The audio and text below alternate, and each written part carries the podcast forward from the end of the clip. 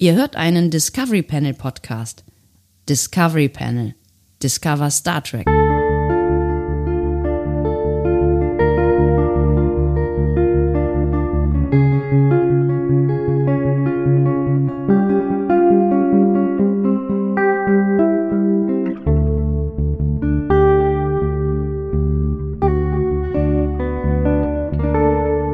Herzlich willkommen. Wir öffnen das Discovery Panel passend zu einer unserer Lieblingsfolgen. Sie kommt von Star Trek The Next Generation. Times Arrow Part 1 heißt sie und ist die 26. Folge der fünften Staffel und damit die aller, aller, aller, allerletzte dieser Staffel. Auf dem Panel heute Andreas Dom. Und Sebastian Sonntag. Wir sind aber gar nicht so wichtig heute, weil diese Folge steht unter einem ganz anderen Vorzeichen. Es wird ganz jemand anders im Zentrum dieser Folge stehen. Wir werden nur so nebenher mal kurz zwischendurch so ein bisschen was sagen. Das ist richtig. Ähm, obwohl, ist das richtig? Ich weiß nicht, obwohl. ich, ich, ich, dachte, ich dachte, wir machen sofort mal irgendwie so den virtuellen Kniefall, damit, damit äh, klar ist, worum es hier heute geht. Das ist nämlich ähm, ein, ein Stück weit äh, die Wiedergutmachung eines Fehlers, der uns unterlaufen ist bei unserer 200. Geburtstagfolge, als wir hier mit Champagner und Schnittchen in den Ecken lagen und äh, ein bisschen was übersehen haben, offensichtlich. Wir haben so ein paar Hörer, die uns besonders ins Herz gewachsen sind, natürlich, weil sie uns immer wieder Geschenke machen. Auch und, natürlich ähm, nur deswegen. So sind wir. Ihr kennt uns. Äh, wenn, wenn ihr eure Gunst, äh, wenn ihr unsere Gunst für euch äh, er, erwerben wollt, erwärmen wollt, äh, wie sagt man denn? Was macht man mit Gunst? Ähm, Gunst erwärmen kann man schon sagen. Ja. Erwerben geht auch. Wie auch immer. Äh, Enila ist auf jeden Fall eine von diesen äh, Premium-Hörerinnen, wie ich sie jetzt mal an dieser Stelle nennen möchte. Äh, Enila hatte uns zu Weihnachten schon sogar Hand gemacht, äh, Hand gestrickt, Hand, Hand gehäkelt, genäht. Äh, ich glaube, nähen ist das richtige Wort. Ich denke ähm, auch. Ein, ein Tardigradenstofftier, welches zurzeit noch ähm, in meinem, in meinem Anwesen äh, vor den Katzen versteckt wird äh, und demnächst mal in äh, deine ähm, Familienhände übergehen soll. Genau, also vielleicht nicht in meine, sondern in deutlich kleinere Hände, weil die werden das äh, besser zu schätzen wissen. Würde ich jetzt sagen. Genau. Ja. Und äh, da hatten wir schon nicht so richtig gesagt, dass das bei uns angekommen ist und uns auch nicht so richtig bedankt, weil das irgendwie im Rausch dieses Adventskalenders damals untergegangen ist. Keine Ahnung, ich weiß nicht, ob es am Eierlikör lag oder an irgendwelchen anderen Dingen. Es lag äh, immer am Eierlikör. Also es liegt immer am Eierlikör am Ende. Im Zweifel liegt es am Eierlikör, ja. sind wir ehrlich. Ja. Und, und äh, diesmal hatten wir tatsächlich ähm, Enilas Nachricht, also wir haben ja sehr, sehr viele Nachrichten bekommen zur 200. Folge. Vielen Dank nochmal an dieser Stelle. Vielen, vielen, vielen Dank. Dank. für jegliche Unterstützung und so weiter. Aber Enila das klang ein bisschen lieblos, ne? Ich habe euch alle lieb. In Nila habe ich aber besonders lieb, und denn wir wirklich. haben sie dann auch noch vergessen. Wir haben, wir haben es jetzt aus irgendwelchen Gründen vergessen. Also wir sind es noch ein paar Mal durchgegangen und haben irgendwie gedacht, okay, wir haben jetzt irgendwie alles zusammen und so, aber irgendwie ist sie, ist sie uns durchgegangen. Und ich weiß gar nicht genau warum, ehrlich gesagt, aber es ist passiert. I'm sorry for that. Ich glaube, es, ich, ich glaube, es ist Bernds Schuld. Es ist auf jeden Fall Bernds Schuld. Der hat sich ja auch überhaupt den ganzen, ganzen Geburtstag über überhaupt nicht gezeigt. Ne? Das finde ich auch so eine, so eine Sache, da müssen wir auch nochmal drüber reden, ob das okay ist. Wahrscheinlich aus Schuldgefühlen. Wahrscheinlich, weil er ihn Nina nicht gut vorbereitet hat. Ja, ich vermute also auch. Nilas äh, Tonspur. Ja. Ähm, aber ich würde sagen, deswegen holen wir das jetzt erstmal nach. Also wir holen erstmal nach Enilas Grüße zum 200. Das ist nämlich ganz wichtig, weil das waren besonders liebe Grüße. Ja. Und äh, deswegen können wir uns die doch mal anhören. Genau, oder? die sind vor allen Dingen uns sind die besonders wichtig. Äh, ihr habt das schon mitbekommen, ne? Und äh, genau, das, das, das holen wir jetzt mal nach. Und das wird aber auch noch einen Grund haben, warum wir das jetzt hier machen. Ähm, und den erklären wir euch dann im Anschluss an das, was ihr jetzt hört. Liebes Discovery Panel, als treue Hörerin, wenn auch nicht Hörerin der ersten Stunde, möchte ich euch ganz herzlich zu eurer 200. Folge gratulieren.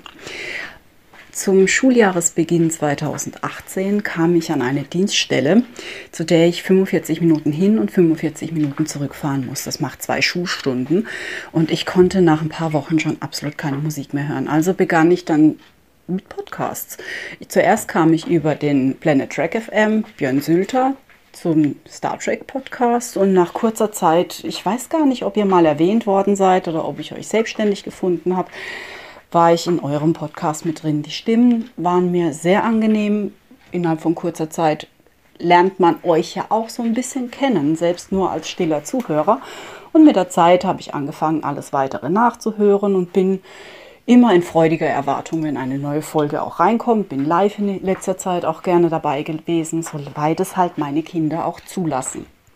So, dann habe ich mir überlegt, äh, das Aioli-Rezept von Andreas hat mir super gut geschmeckt und ich war total begeistert, ob ich euch einfach mal ein Rezept zurückgebe. Ich bin ja hier in Süddeutschland und da ist Currywurst jetzt nicht unbedingt so das riesengroße Thema, zumindest schmecken sie bei uns nicht besonders. Und ich bin mal auf ein ganz, ganz tolles Currysoßenrezept gestolpert. Das gebe ich euch jetzt einfach mal durch. Und zwar braucht ihr dafür Cola, Apfelmus, Currypulver, Tabasco, Worcestersoße, Limettensaft, Tomatenketchup und Salz. Ja, probiert es einfach mal aus. Wie genau das gemacht wird, erkläre ich jetzt nicht. Das kriegt ihr sicherlich auch raus. Ich wünsche euch alles Gute auf die nächsten 200 und ja, allzeit gut sprech. Vielen herzlichen Dank und jetzt habe ich Hunger, verdammt nochmal. Ja, ich auch tatsächlich. Also erstmal finde ich es gut, dass ich äh, endlich auch als Cookfluencer ähm, ähm, anerkannt werde. Achso, du meinst ja? Koch, ja. Ich muss gerade Ja, natürlich. wo guckst du denn hin? Wenn du irgendwo hinguckst, Ah, dann ja. gucken da alle hin. Ich bin ein Cook-Influencer. Ja, so, ich habe mich wieder. Aber das, das, die, die Soße, die klingt tatsächlich äh, ähm, ganz interessant. Und ich habe schon mal irgendwo gehört, dass ähm, das Geheimnis einer guten Currysoße tatsächlich Cola ist. Das Ja, ich klingt- habe es auch schon. Ich habe Hä? öfter schon Cola eingekocht tatsächlich. Äh, und Echt? dann äh, haust du da eben, ja, das, das ist, äh, das funktioniert sehr, sehr gut. Schräg. Es wird dann irgendwann sehr, sehr dickflüssig und sämig. Und dann kippst du Tomaten, äh, dazu und hast tatsächlich, äh, also natürlich auch Currysoße. Mhm. Und dann hast du eine ganz, ganz tolle Currysoße. Aber äh, das mit, wie Nila es wunderbar im Bayerischen äh, oder Badischen, weiß nicht genau. Also sie sagt Wustersoße. das gefällt mir. äh, und Wustersoße habe ich noch nie gehört. Ähm, das äh, würde ich auf jeden Fall mal gerne ausprobieren, tatsächlich. Da müssen wir jetzt nur noch irgendwie die richtigen Mengenangaben herausfinden, aber vielleicht können wir da ja nochmal ganz vorsichtig nachfragen. Das ist wahrscheinlich so ein Stück weit auch das Geheimnis dieses ganzen Rezepts, ne? weil das kommt ja am Ende wahrscheinlich schon auf die Zusammensetzung an.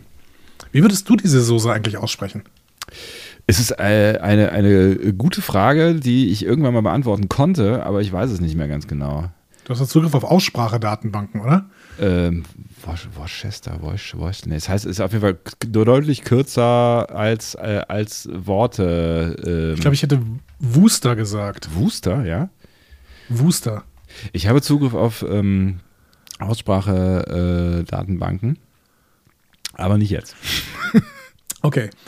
Aber ich habe, äh, aber Wooster habe ich noch nie gehört. Gefällt mir aber sehr, sehr gut. Ich, ähm, ja, ich bin äh, sowieso ähm, Fan des deutschen Südens, genau wie des deutschen Nordens übrigens.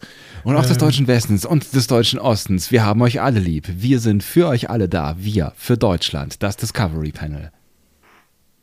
Uh. Ich finde es toll, dass du zwischendurch unsere neuen Jingles immer wieder einsprichst. Das ist wunderbar. ähm, das ist so, so ein Audio-Meme quasi. Ähm, Ja, auf, Ja. auf jeden Fall. Es, es, es gab übrigens noch einen ganz kleinen Nachtrag zu äh, diesem. Ähm, zu, zu diesem jetzt schon äh, doch sehr freundlich und ausführlichen äh, Kommentar oder zu diesen Glückwünschen von Inila, den äh, wollen wir vielleicht auch und euch jetzt nicht unbedingt vorenthalten, oder? Ich meine, wenn wir schon mal dabei sind. es fühlt sich alles so gut an. Ja, Bitteschön. Ja, bitte. Eine Sache noch, ich mag eure positive Sicht auf die Dinge. Bei all der Kritik findet ihr trotzdem noch gute, erwähnenswerte Dinge und das finde ich sehr schön im Vergleich zu einigen anderen Star Trek Podcasts. Auf jeden Fall macht weiter so und auf Wiederhören. Auf Wiederhören. Auf Wiederschauen. Ja, das ist total, äh, das ist eine total schöne Überleitung zur Folge. Äh, ich bin, ich bin äh, tatsächlich gespannt, was du jetzt tust. Also ich lehne mich mal Nein. zurück. Erstmal äh, den, den Grund nennen. Also, Inila, ähm, wir, wir hatten Inila vergessen und deswegen haben wir Inila angeschrieben ähm, und haben gesagt, möchtest du nicht mal pro bono Badmiral werden? und äh, möchtest du dir nicht mal eine Folge wünschen, die wir als Lieblingsfolge besprechen? Ähm, das ist hiermit passiert. Ihr wisst schon, welche Folge es ist, denn es steht im Episodentitel. Das ist Times Arrow Part 1. Sebastian hat es eben auch schon mal gesagt. Das ist richtig. Ähm, es ist aber nicht nur Times Arrow Part 1, denn Elina hat die Chance genutzt und hat gesagt, na gut, wenn ich mir schon was wünschen kann, dann wünsche ich mir natürlich einen Zweiteiler. Natürlich. Und, Und dementsprechend, äh, diese Woche machen wir Times Arrow Part 1 und ihr könnt mal raten, ich, wir sind noch ganz unsicher, was wir nächste Woche machen, aber vielleicht deut, deutet es sich irgendwie am Horizont ein bisschen an. Äh, möglicherweise, das ist so wie so ein Gewitter, was so aufzieht. Es kann noch vorbeiziehen, aber vielleicht schlägt der Blitz auch ein. Man weiß es nicht. Der Blitz, Man könnte auch sagen, der Pfeil. der Pfeil. Times Arrow. Egal. Ja, genau. Äh, also ihr wisst jetzt, wem ihr diese Folge zu verdanken habt. Genau. Äh, diese Episodenbesprechung. Und ähm, wir wissen es auch und wir danken schon mal im Vorfeld. Genau, also bevor wir, wir- denn jetzt in diese Folge reinspringen. Entschuldigung, ich unterbreche dich nicht ein viertes Mal. Nee, nee, es ist alles, alles völlig. Ich, ich versuche ja einfach, einfach nur äh, einen Satz äh, zu sagen, während du noch redest und ich bin der, der Unhöfliche. Nein. Also das ist, ich wollte nur mal sagen, es ist jetzt quasi so, ein- so ein bisschen unsere Wiedergutmachung. Also ne, wir, wir haben das jetzt hier so ein bisschen ähm, äh, freundlich weggeredet, aber ähm, uns tut das wirklich leid, Enila. Ne? Und äh, ich, ich finde es toll, dass äh, du jetzt Bock hattest, da jetzt auch dich darauf einzulassen und dir eine wirklich auch spannende äh, Doppelfolge ausgesucht hast. Und weil sie eben auch eine spannende Doppelfolge ist, haben wir uns äh, dafür entschieden, dass wir dir auch, also du hast uns sogar Optionen gelassen, haben uns dafür entschieden, die auch äh, so zu machen. Und ähm, umso mehr freut es mich und uns sicherlich, wenn du auch ein bisschen Freude daran hast, was wir jetzt zu dieser Folge nur für dich übrigens, diese Folge ist nur für dich. Vielleicht dürft ihr anderen zuhören, aber eigentlich ist sie nur für dich, was wir dazu jetzt zu sagen haben werden. Und das wird einiges sein, natürlich. Präzise. Sollen wir anfangen über reine Infos über diese Folge, wie diese Folge denn überhaupt zustande gekommen ist, Sebastian? Sehr gerne, weil das ist ja wahrscheinlich wieder eine besondere Geschichte, weil normalerweise gibt es immer besondere Geschichten zum Ende einer Staffel. Zu einem Ende einer Staffel passieren immer ganz viele verschiedene Dinge. Erstens soll es irgendwie was total mega krass Besonderes sein. Zweitens weiß man möglicherweise noch gar nicht so genau, ob es weitergeht oder nicht. Das weiß ich gar nicht, ob man das wusste, vermutlich in dem Fall schon. Drittens ist häufig gerne mal die Kohle aus. Also ich bin mal gespannt, äh, was du jetzt an Geschichten zu erzählen hast. Ja, die Kohle war nicht aus und äh, TNG lief eigentlich ganz gut. Äh, deswegen hatten sie ja auch überlegt, äh, sogar eine Ablegerserie zu machen mit Deep Space Nine. Und ähm, eigentlich wollten Michael Piller und Rick Berman, das waren die, die gerade am Ruder waren. Michael Piller hat ja quasi auch TNG zu Ende gebracht und Rick Berman hat dann quasi Star Trek ins neue Jahrtausend geführt. Ähm, die wollten eigentlich die fünfte Staffel gar nicht mit einem Cliffhanger beenden. Sie hatten ja die vierte mit einem Cliffhanger äh, beendet, ne? Best of Both Worlds, eins und zwei äh, war das ja damals. Und ähm, haben dann gedacht, ja gut, das ist aber jetzt auch okay, ähm, müssen jetzt nicht jede Staffel mit dem Cliffhanger beenden. Was sie dann im Endeffekt aber getan haben. ähm, Stimmt. äh, die wollten sie auf jeden Fall nicht mit einem Cliffhanger beenden, aber in dem Moment, wo dann Star Trek Deep Space Nine in Produktion ging, haben sie gesagt, hm, das Problem ist, DS9 zielt, äh, zieht krass Aufmerksamkeit und es gibt Gerüchte, dass TNG ausläuft. Und wie kann man diese Gerüchte besser bekämpfen, als einfach die Nachricht rauszusenden, hey, die Show ist lebendig äh, und das zeigen wir euch, indem wir einen Cliffhanger raushauen. Ja, ziemlich geschickt, auf jeden Fall. Also, äh, weil das, das, das ist ja auch so ein, so ein Cliffhanger gewesen, wo relativ klar ist, ähm, das ist, ne, wir sind mitten in der Folge. Also da gibt es keinen Weg drumherum, dass man diese Folge noch irgendwie zu Ende bringen muss. Also es ging ja gar nicht anders. Bei Star Trek-Fans muss man sagen, die fünfte Staffel, Staffel war so durchwachsen. Die vierte war wirklich äh, unglaublich gut angekommen, genau wie die dritte. Und die fünfte war so ein bisschen ein, ein Durchhänger. Aber auch nur ein bisschen, da waren wirklich tolle Folgen dabei. Sie hatten es vor allen Dingen zum Ende der Staffel äh, dann nochmal sehr, sehr stark, ähm, einen starken Eindruck hinterlassen, denn die letzte Folge vor dieser Folge hier war The Inner Light. Mhm, genau. Und, und die war schon beim Rauskommen, äh, war das schon äh, ein absoluter Kracher, diese Ja. Folge. Und es ist ja bis, bis jetzt auch äh, eine der, der absolut besten Star Trek-Folgen, mal abgesehen davon, dass äh, das Theme äh, von The Inner Light äh, ja jetzt äh, das, das Thema von Star Trek PK geworden ist, was ich mich, wo ich mich Ja. immer noch drüber freue, wie ein kleiner so, Ja. Junge. Ja, das ist echt super. Ja. Ähm, ich weiß auch gar nicht, warum wir The Inner Light immer noch nicht besprochen haben, ehrlich gesagt. Ja, ich weiß auch nicht so genau. Also wir müssen, wir hatten, wir hatten ja mal eine Parkposition auf der Inner Light, die ist mittlerweile aufgehoben. Wir können die einfach mal, wir können, wir können da frei drüber verfügen, Andi. Wir können das machen, wann auch immer wir wollen. Ja, ich bin mal gespannt. Wir haben jetzt noch einen Auftrag für nächste Woche. Wir haben dann eventuell auch noch einen Auftrag für die Woche danach. Äh, wenn wir dann nicht nochmal, ähm, ja, irgendwie was ähm, Lockeres. Quarantänecast-mäßiges. Was äh, Lockeres, was, was zur Aufheiterung. Was Leichtes. Was Fluffiges. Was Fluffiges. Was Fluffiges. Nach, nachdem das jetzt hier wirklich eine Schwarzbrotfolge wird, Freunde. Das, das wird harter Tobak. Ah, Schwarzbrot mit Käse. Mag ich sehr gerne. Ähm, genau, aber wir wissen nicht genau, was wir, diesen, was wir diesen Juni noch machen werden. Und im Juli kommt ja schon Discovery Staffel 3. Here, here. Ja, ähm, der Titel Times Arrow bezieht sich auf ähm, das Konzept des britischen Astrophysikers Arthur Stanley Addington. von 1927. Mhm. Und der hat äh, nämlich eine äh, Theorie der Zeit aufgestellt. Und er hat gesagt, Zeit ist eine Einbahnstraße. Ähm, und ihre Richtung äh, kann sich, also kann nicht geändert werden und bestimmt sich durch Atome, Moleküle und Körper.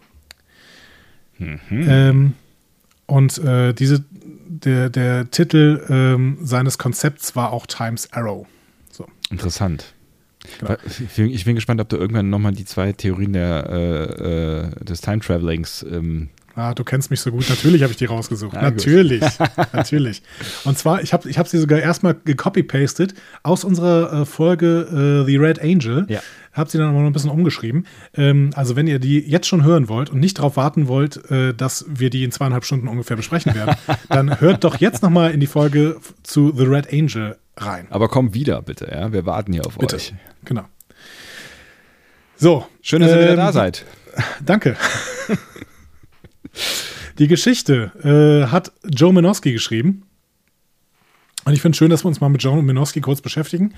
Ähm, der ist nämlich eine, eine Star Trek-Koryphäe, äh, ein, ein großer Name im Star Trek-Genre.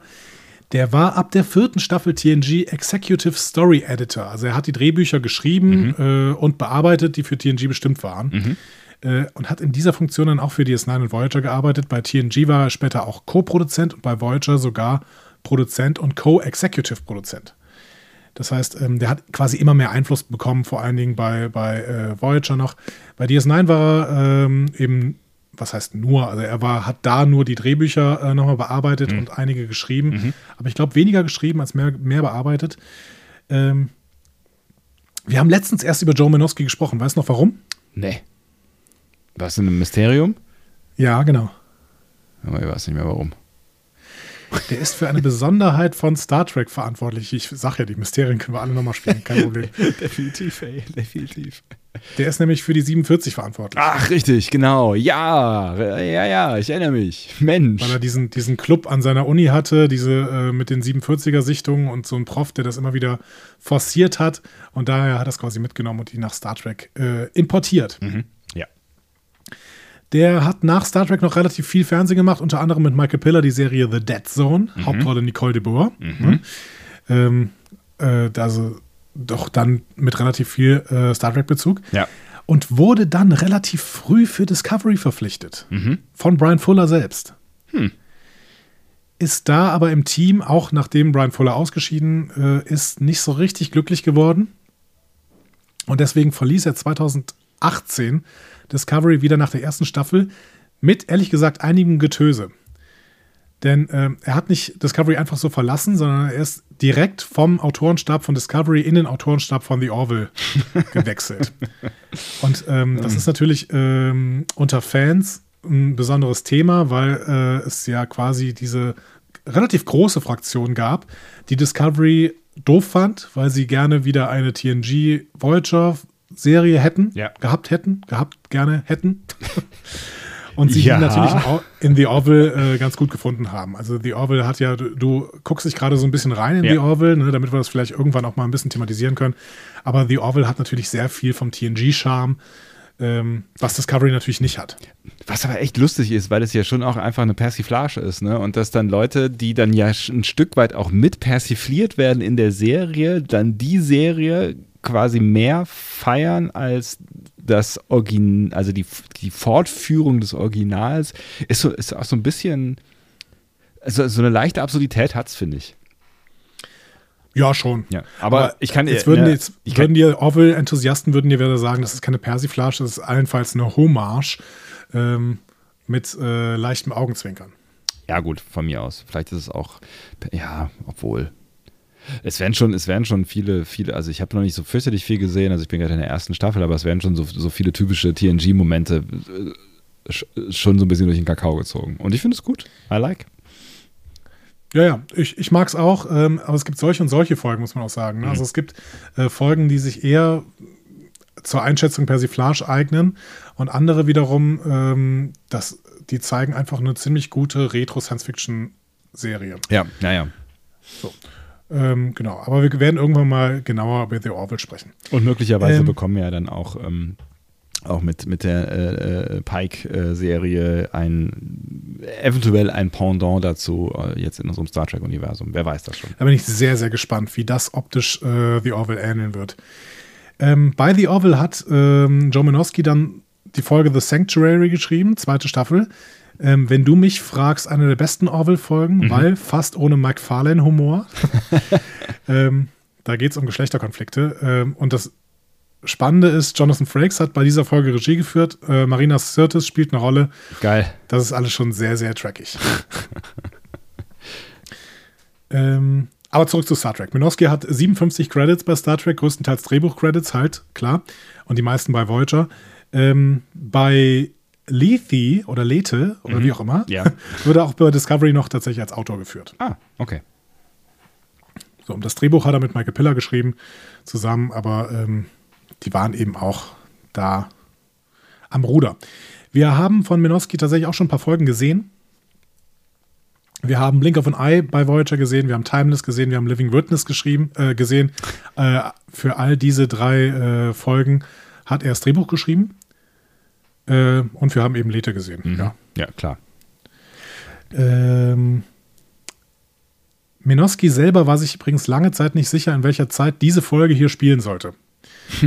Also ja. in welche Zeit die denn reisen sollte. Der hat verschiedene Zeiten in Betracht gezogen. Er wollte auf jeden Fall eine Zeitreisegeschichte machen und er hatte sich auch einen groben Plot überlegt. Aber er hatte dann gedacht, ja, machen wir, nehmen wir die 30er in den USA, ähm, nehmen wir die 60er, nehmen wir vielleicht sogar die 80er Jahre. Er war dann zeitweise sehr, sehr stark, hatte sich in Richtung 80er Jahre orientiert, finde das gar nicht eine ganz gute Idee. Ähm, Michael Piller hat dann aber irgendwann gesagt, ähm, du weißt schon, dass der letzte Film, der vor TNG, der vor TNG ausgestrahlt worden ist, ähm, Star Trek 4 war. Und da sind sie in die 80er gefahren, also vielleicht sollten wir das nicht machen. Ja. Ja, es ist, es ist eh so die Frage, warum geht man nicht mal irgendwo Ich würde ich würd ja gerne mal was anderes sehen. Ne? Also, warum ist man irgendwie immer, also es gibt viele ähm, Zeitreisefolgen, die sich halt irgendwie im äh, 20. Jahrhundert aufhalten irgendwo, ne? Oder so grob rund um das 20. Jahrhundert. Ja. Ich würde ja, auch gut, gerne mal woanders hin. Ne? Zeitgeist zeigen konnte, ne? Ja, ja, klar. Und das macht, ja, und weil wir den Zeitgeist kennen. Ich glaube, das ist wahrscheinlich der Grund, ne? Weil wir es kennen ja. und deswegen halt auch irgendwie witzig finden, wenn dann irgendwer mit Hippie, äh, Sonnenbrille oder so, ne? So, also das, ich glaube, deswegen funktioniert es wahrscheinlich am Ende. Aber ja, und ich glaube auch, das ist der Reiz. Das ist auch der Reiz für Drehbuchautoren. Und ich ähm, finde auch, dass man in dieser Folge merkt, dass sie sehr, sehr viel Spaß daran hatten, auf Feinheiten dieser Zeit einzugehen. Ja. Und auch viel mehr als eine coole Geschichte zu erzählen. Ja. Ja. ähm, ja, mutig. ich lasse das mal so im Raum stehen. Wir werden gucken. Ja. So. Du bist ja ein ähm, Cookfluencer, was hast du eben gesagt? Genau, Cookfluencer. äh, kurz drei Worte zur Regie. Ja. Äh, Les Landau äh, ist ein Brett, haben wir schon ein paar Folgen von gesprochen, äh, besprochen ist vielleicht der bekannteste Star Trek-Regisseur, hat insgesamt 58 Episoden in allen vier Serien der 90er und 2000er Jahre gemacht. Und wir haben von ihm schon äh, Zarek gesehen, Family, Malibox Mond. Ja, genau. Solche also wir kennen den einfach. Ja. Ne? Genau. Gut. Dann äh, Times Arrow. Lass uns doch mal äh, einen äh, Zeitsprung wagen. Produktionsepisode 226, hatte ich mir mal rausgesucht. Ähm, das ist eigentlich, eigentlich lässt sich das, glaube ich, immer ganz gut zählen, weil wir sind jetzt bei Episode 226. TOS hatte, glaube ich, fast 100 Episoden. Dann ist man so immer ungefähr äh, pro Staffel bei 25 Episoden. Das heißt, vier Staffeln sind 100 Episoden. Ne? Mhm. Dann, also man kann sich immer ungefähr orientieren, wo man denn in der Produktionsreihenfolge ungefähr ist. Ähm, Originalausstrahlungsdatum war der 15. Juni 1992. Mhm. Sternzeit 45959,1. Gott sei Dank wissen Hab wir das gesagt. Auch. Nee, ich weiß auch nicht. Ich, aber ich finde es toll, dass wir das jetzt wissen. Ja, ich finde, wir, wir, sind, wir sind ein Star Trek-Podcast. Wir lernen immer mehr über Star Trek. Und ich finde, man könnte auch ab und zu auch mal eine Sternzeit reinwerfen, oder? Auf jeden Fall. Auf jeden Fall. So, lieber Sebastian, in welchem Sektor befinden wir uns denn? Ich möchte die genaue Ziffernfolge hören. Gott, ich muss, ich muss, ich habe die tatsächlich schon jetzt schon vor ein paar Tagen gesehen. Normalerweise gucke ich die ja immer äh, relativ frisch, aber es hat sich jetzt. mal ein Kaltgetränk äh, auf, während du überlegst. Nicht. es hat, ich hat, es hat sich äh, jetzt nicht so, so richtig ergeben. Ähm, muss, Denk nach. Ich muss gerade überhaupt erstmal überlegen, wie denn diese ganze Folge überhaupt anfängt. Was passiert denn noch am Anfang? Du weißt das schon. Ich weiß das schon. Du wirst es, wenn du ein bisschen drüber nachdenkst, wirst du wissen, in welchem Sektor wir uns befinden. Ich denke mal drüber. la, la, la. Im Alpha-Quadranten? Ich habe keine Ahnung. Sektor 001. Ach so, das ist der Alpha-Quadrant. Ja, wir befinden uns in der Erdumlaufbahn. Dementsprechend Sektor 001. Ja, das, das ist der Alpha-Quadrant. Ist es der Alpha-Quadrant? Ich bin mir gar nicht so Oder? sicher, weil es ist halt genau in der Mitte. Also, welcher Quadrant das ist, keine Ahnung. Hätte ich jetzt gedacht, aber äh, Ist die Erde im Alpha-Quadranten? Googlest du das jetzt? ja. Ich glaube, äh, das kann man nicht so sagen.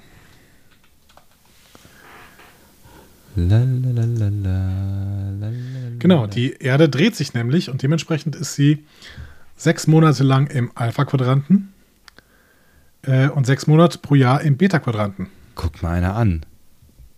Kaum fangen wir an zu reden, schon haben wir was gelernt. Siehst du? Nicht schlecht. Okay, wieder was gelernt. Ja. wusste ich So. aber wirklich, wusste ich wirklich nicht. Ist das irgendwann mal erwähnt worden, wo du gerade da Nee, ich hätte gedacht, Artikel dass die Erde einfach. Ich, ich glaube, dass diese Sternkarten so gemacht sind, dass die Erde im Mittelpunkt steht. Hm. Aber eigentlich müsste sie dann natürlich auch. Also, da müsste sie eigentlich drei Monate lang überall sein. Eigentlich müsste sie immer überall sein. Weil wegen Dreidimensionalität, vier, was? Dreidimensionalität? Nee. Genau, Ja. doch. Also, wenn sie genau im Mittelpunkt ist, dann müsste ja eigentlich immer ein Teil im Alpha, ein Teil im Beta, ein Teil im äh, Gamma und ein Teil im Delta-Quadranten sein. Richtig? Macht irgendwie Sinn, ja. Vielleicht ist aber die Sonne auch der Mittelpunkt. Und dann. So, die Enterprise ist auf jeden Fall auf einer ihrer seltenen Heimreisen. Ich weiß gar nicht, wann die das letzte Mal da waren. Vielleicht erst vor äh, einem Jahr, nämlich ähm, als äh, sie ähm, die Erde vor den Borg beschützen mussten. Ach, jetzt weiß ich auch wieder, wie die Folge anfängt. Mein Gott, was eine blöde Frage. Natürlich, ich weiß, ich, äh, ja. warum, warum, hast, warum hast du mich das nicht sofort gefragt, wo die Enterprise gerade ist? Scheiße. Wir sehen auf jeden Fall einen kurzen Blick auf das Sternenflottenhauptquartier. Ja. Warum eigentlich, frage ich mich. Damit, ich glaube, das wird immer gezeigt am Anfang, wenn man auf der Erde ist. Ja, ich, kann's, ich kann dir die Frage sogar beantworten. Es hat produktionstechnische Gründe. Sie hatten einfach ähm, eine Aufnahme der Sternflottenakademie aus The First Duty und haben die einfach benutzt. Um zu zeigen, das ist die Erde hier. Was hätte man Genau. auch sonst zeigen sollen? Die Höhle? Also den Berg, über die Höhle? Oder weiß nicht. Ja, keine Ahnung. Die können auch einfach gar nichts zeigen. Sie sind jetzt auf einer Höhle da oder keine Ahnung. Sie schwenken mal kurz über den Eiffelturm oder irgendwie was, was mit, was mit der Erde in Verbindung, äh, in Verbindung steht. Wie auch immer. Äh, wir sehen die Golden Gate Bridge. Leider sieht man nicht, ob Sonnenkollektoren drauf sind. Ja. Unser ständiges Thema Ja, können wir diesmal Thema. nicht besprechen. Sehr schade. Aber in einer Höhle sollen auf jeden Fall neue seismische Regulatoren installiert werden. Wichtig, denn wir wissen, in Kalifornien gibt es immer mal wieder Erdbeben. Ja. Äh, erst letzte Woche, ne? letzte Woche eins der Stufe 5,5 in Kalifornien. Ja. Ähm, und bei dieser, bei dieser Installation hat man eine Ausgrabung gemacht und hat Hinweise auf außerirdisches Leben im 19. Jahrhundert gefunden. Das Gestein der Höhle wurde nämlich durch triolische Wellen verändert. Und die kommen weder im 19. noch im 24. Jahrhundert auf der Erde vor. Ähm, aber das ist jetzt wieder der wirklich bizarre Teil. Das ist noch der Grund, warum speziell die Enterprise gerufen worden. Äh, denn äh, einerseits hat man ein paar Artefakte gefunden, nämlich eine Brille, einen Colt-Revolver und eine Taschenuhr. Mhm. Und auf der Uhr, das wäre jetzt schon, für amerikanische Jugendliche hätten vielleicht durch die Uhr sogar schon einen Hauptplotpunkt dieser Folge herausfinden können. Auf der Uhr befindet sich nämlich eine Widmung für SLC. SLC. Ja. Amerikanische Jugendliche? Ja, das steht natürlich für Samuel Longhorn Clemens. Ähm, und amerikanische Jugendliche kennen den alle, Ach so. Mhm. ne? weil es halt Mark Twain ist. Hm. Ja, ja. Also klar, weil sie es in der Schule durchgenommen haben und wir halt nicht. Genau. Ja. Hast du irgendwann mal Mark Twain gelesen? Nee, ich habe auch drüber nachgedacht, ähm, während ich guckte, aber ich glaube tatsächlich nicht, nee. Du bestimmt schon, Also, oder? Als Ja, ja, ich habe die Abenteuer von. Tom. Ja, total. Ich habe die Abenteuer von Tom Sawyer gelesen und ich habe die äh, den Folgeband, die Abenteuer von Huck Finn gelesen, quasi. Ähm, Ich habe irgendwann irgendeinen ja, Film gesehen. sehr amerikanisch. Ja. Äh, ich habe ich hab irgendeinen Film gesehen, der einen von beiden äh, thematisiert, eins, eins von beiden Büchern, ich weiß aber nicht mehr genau. Aber auch, auch über den Film weiß ich nichts mehr, aber es war ein alter Film. Also ich habe, ich habe den Plot äh, für eines dieser Bücher mal gesehen. Bringt aber Also Mark, Twain ist, Mark Twain ist schon äh, jemand, der eben einen gewissen Humor reinbringt und das merkst du auch. Mhm. Und der ähm, schreibt auch so, dass er quasi die amerikanische Gesellschaft karikiert und auch durchaus Kritik übt, beispielsweise eben an, der, an dem Umgang mit Sklaven und äh, Ex-Sklaven und so weiter. Mhm. Ähm, und das merkst du alles, aber es ist halt trotzdem sehr, sehr auf die amerikanische Gesellschaft bezogen und dementsprechend, ja, also für uns schon mal gar nicht mehr nachvollziehbar irgendwie. Aber auch für gegenwärtige Amerikaner vielleicht nicht mehr ganz so aktuell. Mhm. Wobei er ja tatsächlich äh, als, als einer der größten Literaten überhaupt der USA gilt. Ist das so, ja? Also es ist auf jeden Fall ein Ja. großer Name, ne? Aber ja. Ja, der es äh, zu erstaunlichem Ruhm gebracht hat. Hm. Auch noch zu Lebzeiten. Aber vielleicht auch durch, durch diesen Fernsehauftritt jetzt. Ja, wahrscheinlich. Gut, aber es befinden sich nicht nur die Brille, der Colt-Revolver. Übrigens, äh, Data sagt, ähm, der Colt-Revolver ist eine äh, Revolver mit äh, Double Action. Mhm. Äh, und das ist der erste Fehler.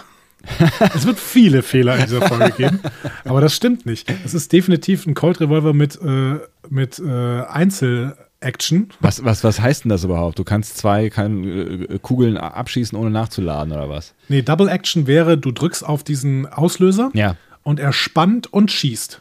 Ach so, okay. Du musst also nicht nachspannen.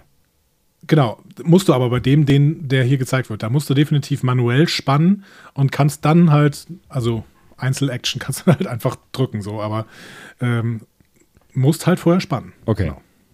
Ja. Das ist jetzt ein kleinerer Fehler. Es werden noch ein paar größere Fehler passieren. Ähm, ich weiß nicht, was mit Les Landau in dieser Folge los war, aber wir können auch nachher bewerten, wie, wie, wie schlimm denn diese Fehler sind. Ja. Wahrscheinlich, wahrscheinlich werden wir bewerten, dass sie nicht so schlimm sind, aber trotzdem, man sollte sie zumindest nennen.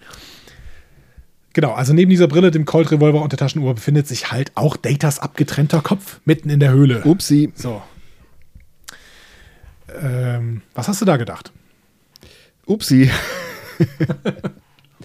Also irgendwie, irgendwie ist, ist ja klar, ähm, dass deswegen, deswegen ist auch das, das Nachfolgende, was dann so auf dem Schiff passiert im Anschluss, so ein bisschen so, so, also sie versuchen ja eine Art Spannung aufzubauen, dadurch, dass Datas Schicksal äh, jetzt ungewiss erscheint. Ähm, aber irgendwie ist ja auch klar, oder ne, wir wissen ja alle, dass Data weiter existiert. Ähm, äh, dass Data da jetzt zumindest nichts so zustößt, als dass das äh, unmittelbar eine, einen Effekt hätte. So, ne? Ähm, aber es ist natürlich erstmal spooky. Also ich finde den, den Effekt ganz cool. Also ich finde ne, die Idee cool, da irgendwie äh, eine 400 Jahre alte Ausgrabung äh, irgendwie aufzubauen und dann liegt da Datas Kopf. Also es ist schon, war, ist schon so ein, so ein, so ein, so ein Hinguckmoment. Ja, ja, fand ich auch. Und ähm, grundsätzlich muss man ja sagen, schade, dass es keine Auswirkungen hatte, aber so hundertprozentig wie am Anfang löst sich ja auch die, diese Doppelfolge nicht auf. Ne? Das müssen wir schon mal ähm, äh, spoilern. Ja, das quasi, stimmt. Ja. Auf nächste Woche. Ja. Ähm, ja, ich fand auf jeden Fall den Data-Kopf ganz gut gemacht. Natürlich sieht man, dass das nicht der Originalkopf von äh, Brent Spiner ist. Klar. Aber es ist schon eine hochwertig produzierte Requisite, finde ich. Ja, die ja auch ähm, mehrfach schon äh, äh, oder später dann noch in, äh, in, zum Einsatz kommt. Ne? Also Data-Köpfe f- müsste man mal recherchieren, wie oft man Data-Köpfe sieht, aber ich habe das Gefühl, Data-Köpfe kommen häufiger mal vor. Ja, exakt den hier sieht man noch einmal. Mhm. In äh, Phantasms heißt die Folge. Da ähm, träumt Data ja ziemlich viel dummes Zeug. Unter anderem, dass ihm der Kopf abgehackt wird. Mhm. Ähm, das ist übrigens auch die Episode, in der Picard mit dem analogen Telefon in Datas Torso telefoniert. Das ist ja so ein gern genutztes Meme auf Twitter. Ne? Ja. äh, Early, Early Android oder sowas. Ähm, Und dieser Kopf wurde später nochmal benutzt, allerdings auch als Kopf einer Borg-Drohne in ähm, Unimatrix Zero von Voyager. Ach was, okay. Ja, die haben, ich finde, die bei Paramount waren die richtig gut im Recycling, wenn nicht irgendwelche Katzen auf die äh, Requisiten geschissen haben. Ja, aber voll. voll krass, echt, wie oft irgendwelche Sachen wieder irgendwie irgendwo eingesetzt werden. Das ist ja auch irgendwie kreativ, ne? Das finde ich schon ganz geil. Ja. Finde ich sehr, sehr gut. Ja, äh, das äh, war quasi der Cold Open. Finde ich auch ein sehr, sehr spannungsgeladener Cold Open, ja. auch wenn du natürlich sagst, ja, wir wissen schon, dass Data überleben wird, aber trotzdem äh, die Stakes sind erstmal hoch. Ja, mhm. und du, du, fragst dich natürlich schon auch, was ist da jetzt passiert, so, ne? Und du stellst dir natürlich auch die, direkt die Fragen, die sich ja dann anschließend die Crew stellt und vor allen Dingen Picard, äh, ohne jetzt viel vorzugreifen, äh, zu, vorzugreifen, aber ähm, es geht ja dann so, schon so ein Stück weit darum, wie verhindern wir, dass das passiert, was da passiert, weil es ist ja offensichtlich passiert und das finden wir alle nicht gut. Also wir, wir Zuschauer ja auch nicht. Wir fänden das ja auch nicht gut. Aber bevor ich diese Überlegung kritisieren werde, gucken ja. wir mal kurz ins Intro, denn da sind zwei Punkte bemerkenswert. Mhm. Erstens ist es die letzte Folge, in der dieser fliegende Titel Star Trek The Next Generation erscheint. Mhm. Ab der sechsten Staffel erscheint er nicht mehr. Ähm, und es ist das allerletzte Mal, dass Gene Roddenberry, der ja fast ein Jahr vorher schon gestorben war, mhm. ähm, als Executive Producer einer Star Trek-Produktion anerkannt wird. Ach. Ab der sechsten Staffel ist er raus, bei DS9 kommt er gar nicht vor. Ähm, Echt? Und auch in den Filmen nachher nicht mehr. Ach, da ist kein Based on Gene Roddenberry? Doch, Based on schon, Ach so, aber, nicht aber Executive Producer. Ja, okay, aber das ist ja fair enough. So, ne? Aber das Based on bleibt. Genau, das Based on, ja. Das Based on bleibt ja bis heute. Mhm. Das haben wir auch bei Discovery und PK noch drin. Ja. Muss ja auch. Also ich meine, auch wenn, auch wenn sicherlich äh, eine DC Fontana und ein Gene Kuhn da eventuell auch reingehören, ja. ist Gene Roddenberry ja schon derjenige, der es maßgeblich äh, dazu gebracht hat, dass Star Trek im Endeffekt bis heute uns beglückt. Ja. Vielen Dank, lieber Gene. Ja. Ja, lass wir es mal so stehen. wir sind ähm, zurück auf der Enterprise. Ne? Da bringen sie den Kopf nämlich hin und Data bestätigt, äh, dass es sein Kopf und nicht der von Lore ist. Mhm. Also hm? der Captain fragt ja nochmal kritisch nach. Könnte es nicht auch der von genau. Lore sein, in der Hoffnung, dass es, äh, dass sich sein, seine Data-Sorge in äh, Luft auflöst? Ja. Und dass sich der Kopf tatsächlich seit dem 19. Jahrhundert in dieser Höhle befindet. Tja. So. Und obwohl Riker Data seit fünf Jahren kennt, versteht er nicht, wie leidenschaftslos er sein kann, wenn er seinen eigenen Kopf untersucht. Nee, äh, ja, äh, also ich wusste auch nicht genau, worüber ich mich mehr, mehr wundern soll an dieser Stelle. So, aber das ist, ist, ist halt, ne, es ist, ich finde es ich tatsächlich ganz lustig, ähm, weil, weil ich ja gerade auch angefangen habe, The Orville zu gucken und es ja immer irgendwie diese eine Figur gibt äh, in diesen ganzen Serien, ob es jetzt ein äh, Vulkanier ist oder ein Android oder äh, also immer irgendwer, der halt äh, Emotionshassel hat, so und eigentlich müsste man nach fünf Staffeln halt wissen, wie diese Leute äh, unterwegs sind. Ne? Aber das würde halt den Kern der Figur kaputt machen. Und deswegen muss Riker sich jetzt an der Stelle auch wundern, weil darum geht es ja. Ne? Also das ist ja, ja so. Ich finde es auch okay. Also ich fand, ich, ne, ich habe auch kurz geschmunzelt, aber ich fand, ich finde es auch okay, dass, äh, dass, dass er das nochmal irgendwie sagt, was vielleicht auch ein paar Leute, die dann zuschauen, auch denken. So ich konnte damit absolut auch leben. Also mhm. natürlich ähm, zeigt es auch, wie sehr der Crew Data ans Herz gewachsen ist. Klar, ja. Und sie spiegeln natürlich ihre Emotionen dann irgendwie auch auf Data, aber er kann, kann sie halt nicht zurückspiegeln. Ja. Ähm, wir haben hier sofort einen relativ heftigen Fehler. Allererste Kamerafahrt nach dem Intro. Ähm, da sehen wir in einer Ecke am Warp-Kern äh, irgendein random Crewmitglied, aber nicht der Enterprise, sondern der Filmcrew stehen. Was? Ernsthaft? Steht einfach in irgendeiner Ecke rum. Das ist mir nicht ähm, aufgefallen. Wie geil. Das ist äh, das vierte Mal bei TNG, dass irgendein Produktionsmitarbeiter versehentlich gefilmt worden ist. Und es wird noch zweimal passieren. Das ist aber weniger als ein Fehler pro Staffel. Ich finde, die Quote ist noch ganz okay. Geil. Und, der, und, den sieht man wirklich da stehen, oder was? Ja, der steht da in der Ecke rum. Das sieht man definitiv. Abgefahren, okay. Das, also natürlich mal, muss man ein bisschen mehr drauf achten, aber man sieht das, ja. Da muss ich nochmal in Slow-Mo ran. Ist ja witzig. Was ist das für ein Typ? Keine weiß Ahnung. Man, weiß man da irgendwas? Nee, weiß man nichts? Nö. Also ich kann dir die alle anderen nennen, aber es wahrscheinlich interessiert dich das relativ wenig. Ja, okay, lassen wir das. Ähm, so, die Frage von Picard, ob das eventuell Lore sein könnte, könnte beantwortet Data ja damit, nee, kann nicht sein, ähm, denn äh, Lore hat einen Phasendiskriminierungsverstärker vom Typ L und ich habe einen von Typ R. So. Mhm. Und das soll ja so ein bisschen auf das Hemisphärenmodell des Gehirns anspielen. So L ist logischer und rationaler und äh, R ist emotionaler und künstlerischer. So. Aha. Und für Data und Lore wurde das dann umgekehrt. Okay. Wenn du das sagst. Ich find, ja, ich finde dieses Hemisphärenmodell, das war, das war vor allen Dingen am Anfang der 90er, äh, war das der absolute letzte Schrei in der äh, Hirnforschung. Mhm. Ne? Weil man gemerkt hat, dass bestimmte Areale im Gehirn für bestimmte ähm, Funktionen zuständig waren, vor allen Dingen. Mhm. Also vor allen Dingen eben die linke Hemisphäre für alle Sprachverarbeitung und logisches Denken und sowas und die rechte Hemisphäre für alles Künstlerische. Mhm. Mittlerweile ist es leider komplett überholt. also was heißt komplett überholt? Man Ja. spricht von, schon noch von Schwerpunkten, man spricht aber nicht mehr von Exklusivitäten. Ähm, also ich, ich finde es ich find's aber allgemein spannend, dass verschiedene Bereiche des Gehirns, also die werden dann Laterale genannt, für verschiedene Funktionen zuständig sind. Ich sage das meinen Schülern immer wieder, wenn die beim, beim äh, Lesen Musik hören wollen.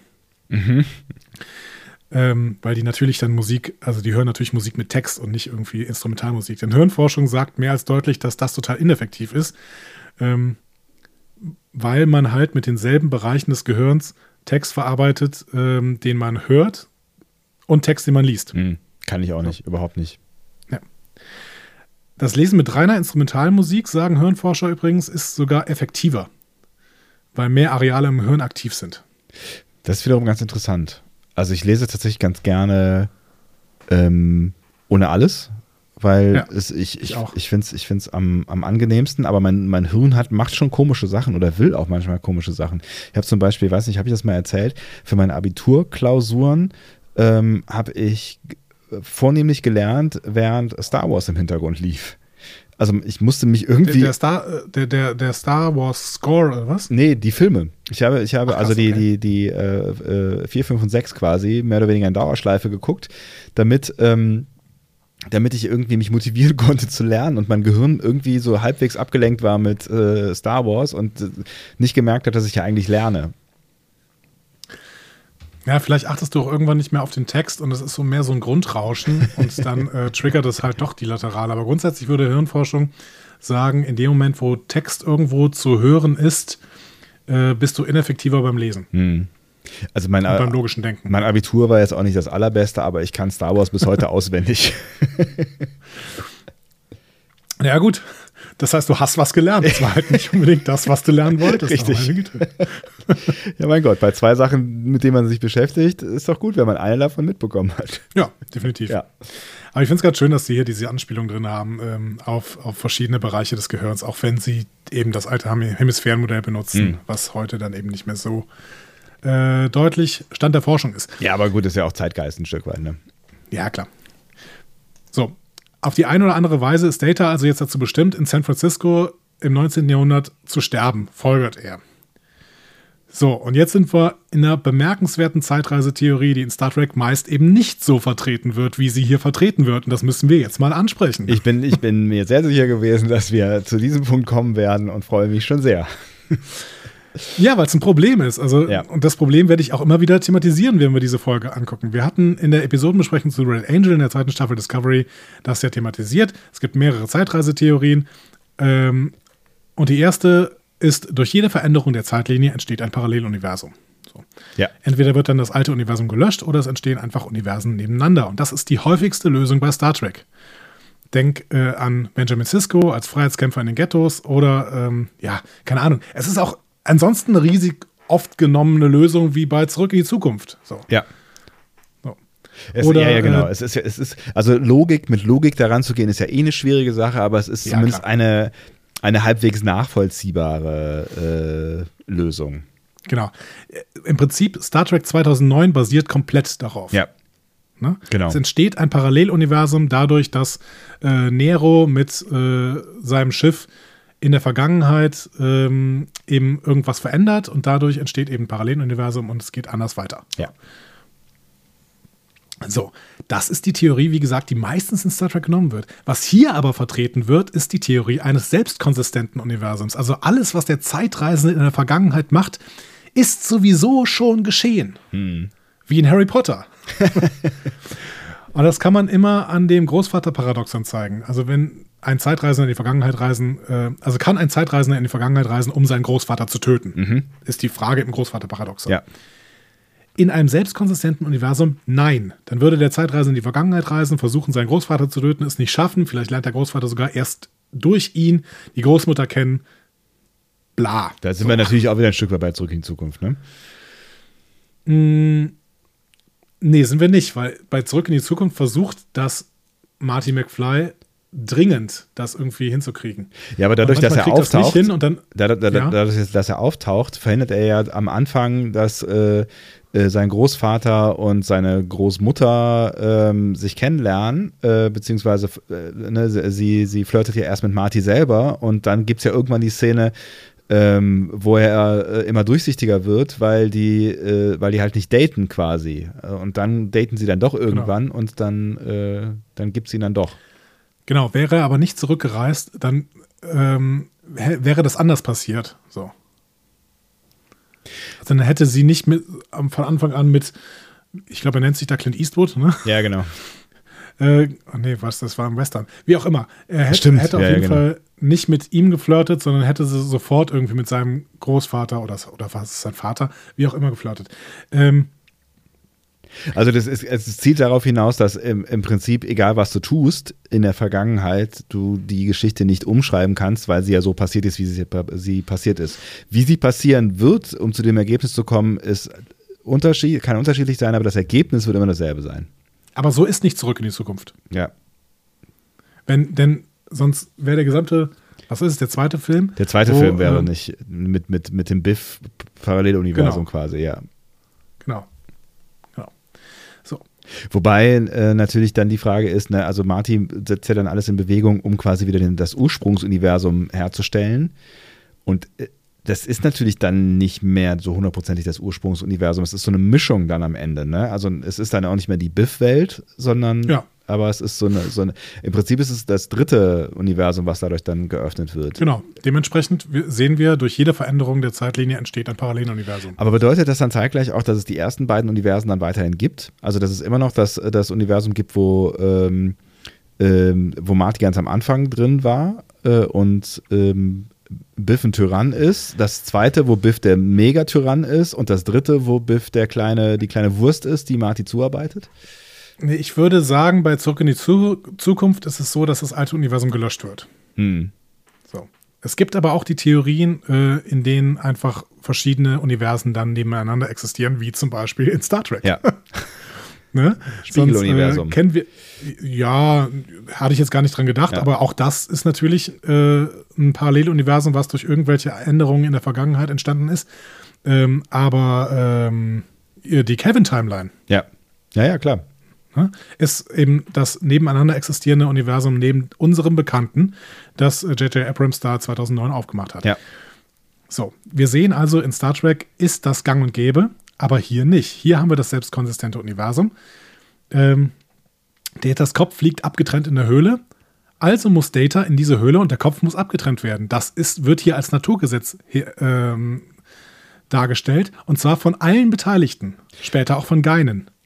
Später auch von Geinen, ja, wobei Picard ja schon ähm, sowas sagt wie im Ready Room dann gleich. Äh, äh, wir müssen es zumindest versuchen. Genau, wir müssen es zumindest versuchen zu ändern, ja. Ja, genau. Aber da können wir nachher noch drauf eingehen.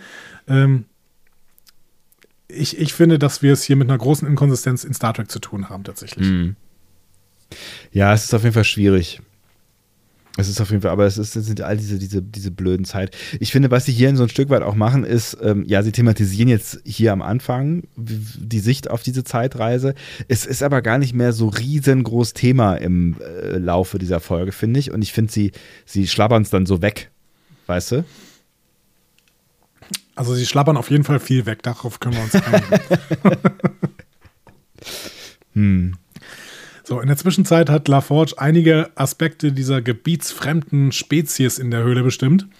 Ähm, das sind nämlich wahrscheinlich Gestaltwandler, äh, also kleine Odos quasi. Ja. Und die sind auch immun gegen triolische Wellen. Das ist erstmal schön, weil dann können sie nämlich da bleiben. Er fand auch ein äh, zelluläres Fossil auf einer der außerirdischen Hautzellen. Und dieses Fossil wiederum gehört zu einer Kreatur, die man nur auf Dividia 2 finden würde. So. Sherlock. Jordi, der, Jordi, der alte Sherlock, Ja. genau. Dementsprechend äh, geht's los nach Dividia 2.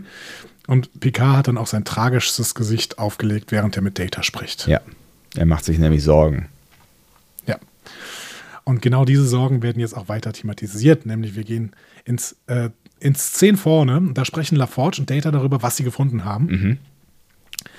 Äh, LaForge fragt dann, ob er darüber sprechen möchte und Data sagt, naja gut, habe ich jetzt keinen besonderen Wunsch, ne, darüber zu diskutieren. Aber Sie denn? Und LaForge sagt, ja, unbedingt. Achso, du guckst auf Deutsch, ne? Ich bin immer irritiert, wenn die sich siezen. Ja. ja. Sie, ja, genau. Auch Riker und äh, Troy sitzen sich ja die ganze Zeit, Ja. obwohl da schon einiges gelaufen ist. Data ähm, sinniert dann schön über die Tatsache nach, dass er sterblich ist und findet tatsächlich die Vorstellung, dass er sterben wird, ähm, empfindet das als etwas, was ihm dem Menschsein näher bringt. Das fand ich einen schönen Teil, tatsächlich irgendwie. Total. Das, das fand, ich, fand ich auch einen ganz sinnvollen Gedanken, ne, zu, zu sagen, irgendwie mit dem Wissen meiner Endlichkeit bin ich euch Menschen äh, immer gleicher, auch wenn er dann ja nochmal kurz erklärt, dass er sich was äh, als Jordi sagt, oh ja, klar, ich verstehe ja, dann werden deine Freunde, wer- du wirst ja deine Freunde überleben. Ähm, der hat ja ganz cool dann irgendwie entgegnet mit, ja, ja gut, dann suche ich mir halt neue. So. ja, okay. Ja. Aber er sagt dann auch wieder, aber auch die werde ich überleben. Ja, das stimmt natürlich. Aber ich, ich fand den Gedanken zu sagen, okay, hier die Sterblichkeit definiert mein Dasein mehr und macht mich menschlicher, fand ich richtig und gut. Ja. Und damit ähm, wird natürlich eine Klammer aufgemacht, die mit der letzten Folge der ersten Staffel von PK erst wieder geschlossen wird. Ne? Datas Weg zum Menschsein führt nur über seinen Tod. Stimmt, ja. Zwischendurch führt natürlich der Emo- Emotionschip, spielt eine wichtige Rolle. Ähm, aber es wird dann klar, der Tod ist tatsächlich Proprium des Menschseins. Also ohne Tod kein Menschsein. Ja. Aber Data sagt zu Jordi, dass er sich ziemlich wohl damit fühlt, wenn er weiß, dass er eines Tages sterben wird. Und man muss jetzt sagen, Wohlfühlen ist doch schon wieder eine Emotion, oder? Ja, aber ich glaube, da kannst du jetzt nicht mitkommen. Also er sagt ganz viel, immer wieder irgendwelche Emotionsvokabularien. Da, da haben die nicht gut drauf geachtet. Also das, die, die legen dem halt viele Worte in den Mund, die irgendwas mit Gef Gefühlen oder Gef Gefühlen zu tun haben. Das ist Bullshit. Okay. Ja. Dann nehmen wir das Positive aus dieser Szene raus, nämlich dass hier ähm, Datas Charakterentwicklung nochmal ganz stark in den Fokus genommen wird. Und diese Charakterentwicklung sehen wir dann eben ja im, 2000, im Jahr 2020 geschlossen. Und wir, wir, was, was wirklich eine schöne Klammer ist, ne? Und äh, wir sehen aber auch nochmal, wie wichtig äh, ähm, Data für die Crew ist so, mittlerweile. Ne? Ja. Und ähm, ne, das haben wir ja dann in der Riker-Szene schon so ein Stück weit mitbekommen, aber auch ähm, äh, ja, auch da merkst du, also bei Jordi und eigentlich auch bei allen Beteiligten, die machen sich ja irgendwie alle wirklich Sorgen ähm, um, um ihn. Also er ist ein wichtiges Mitglied äh, der Crew, auch wenn er das vielleicht nicht immer so ganz äh, entgegnen kann.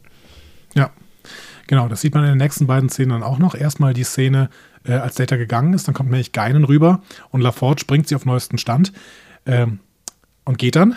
Ja. Und sie sagt, Full Circle. Geheimnisvoll, ja. Ja, sie ist sehr geheimnisvoll. Ne? Ja. Und da muss man auch mal drüber reden. Also auf Deutsch sagt sie zumindest, so schließt sich der Kreis. Ja. Das ist nicht mehr ganz so geheimnisvoll. Ähm, aber ich finde, wir kommen hier zum Grundproblem der Folge. Also man kann das hier noch erklären, ne? weil ja, weil sie auch im Prinzip gar keine Zeit hatte, irgendwas zu erklären.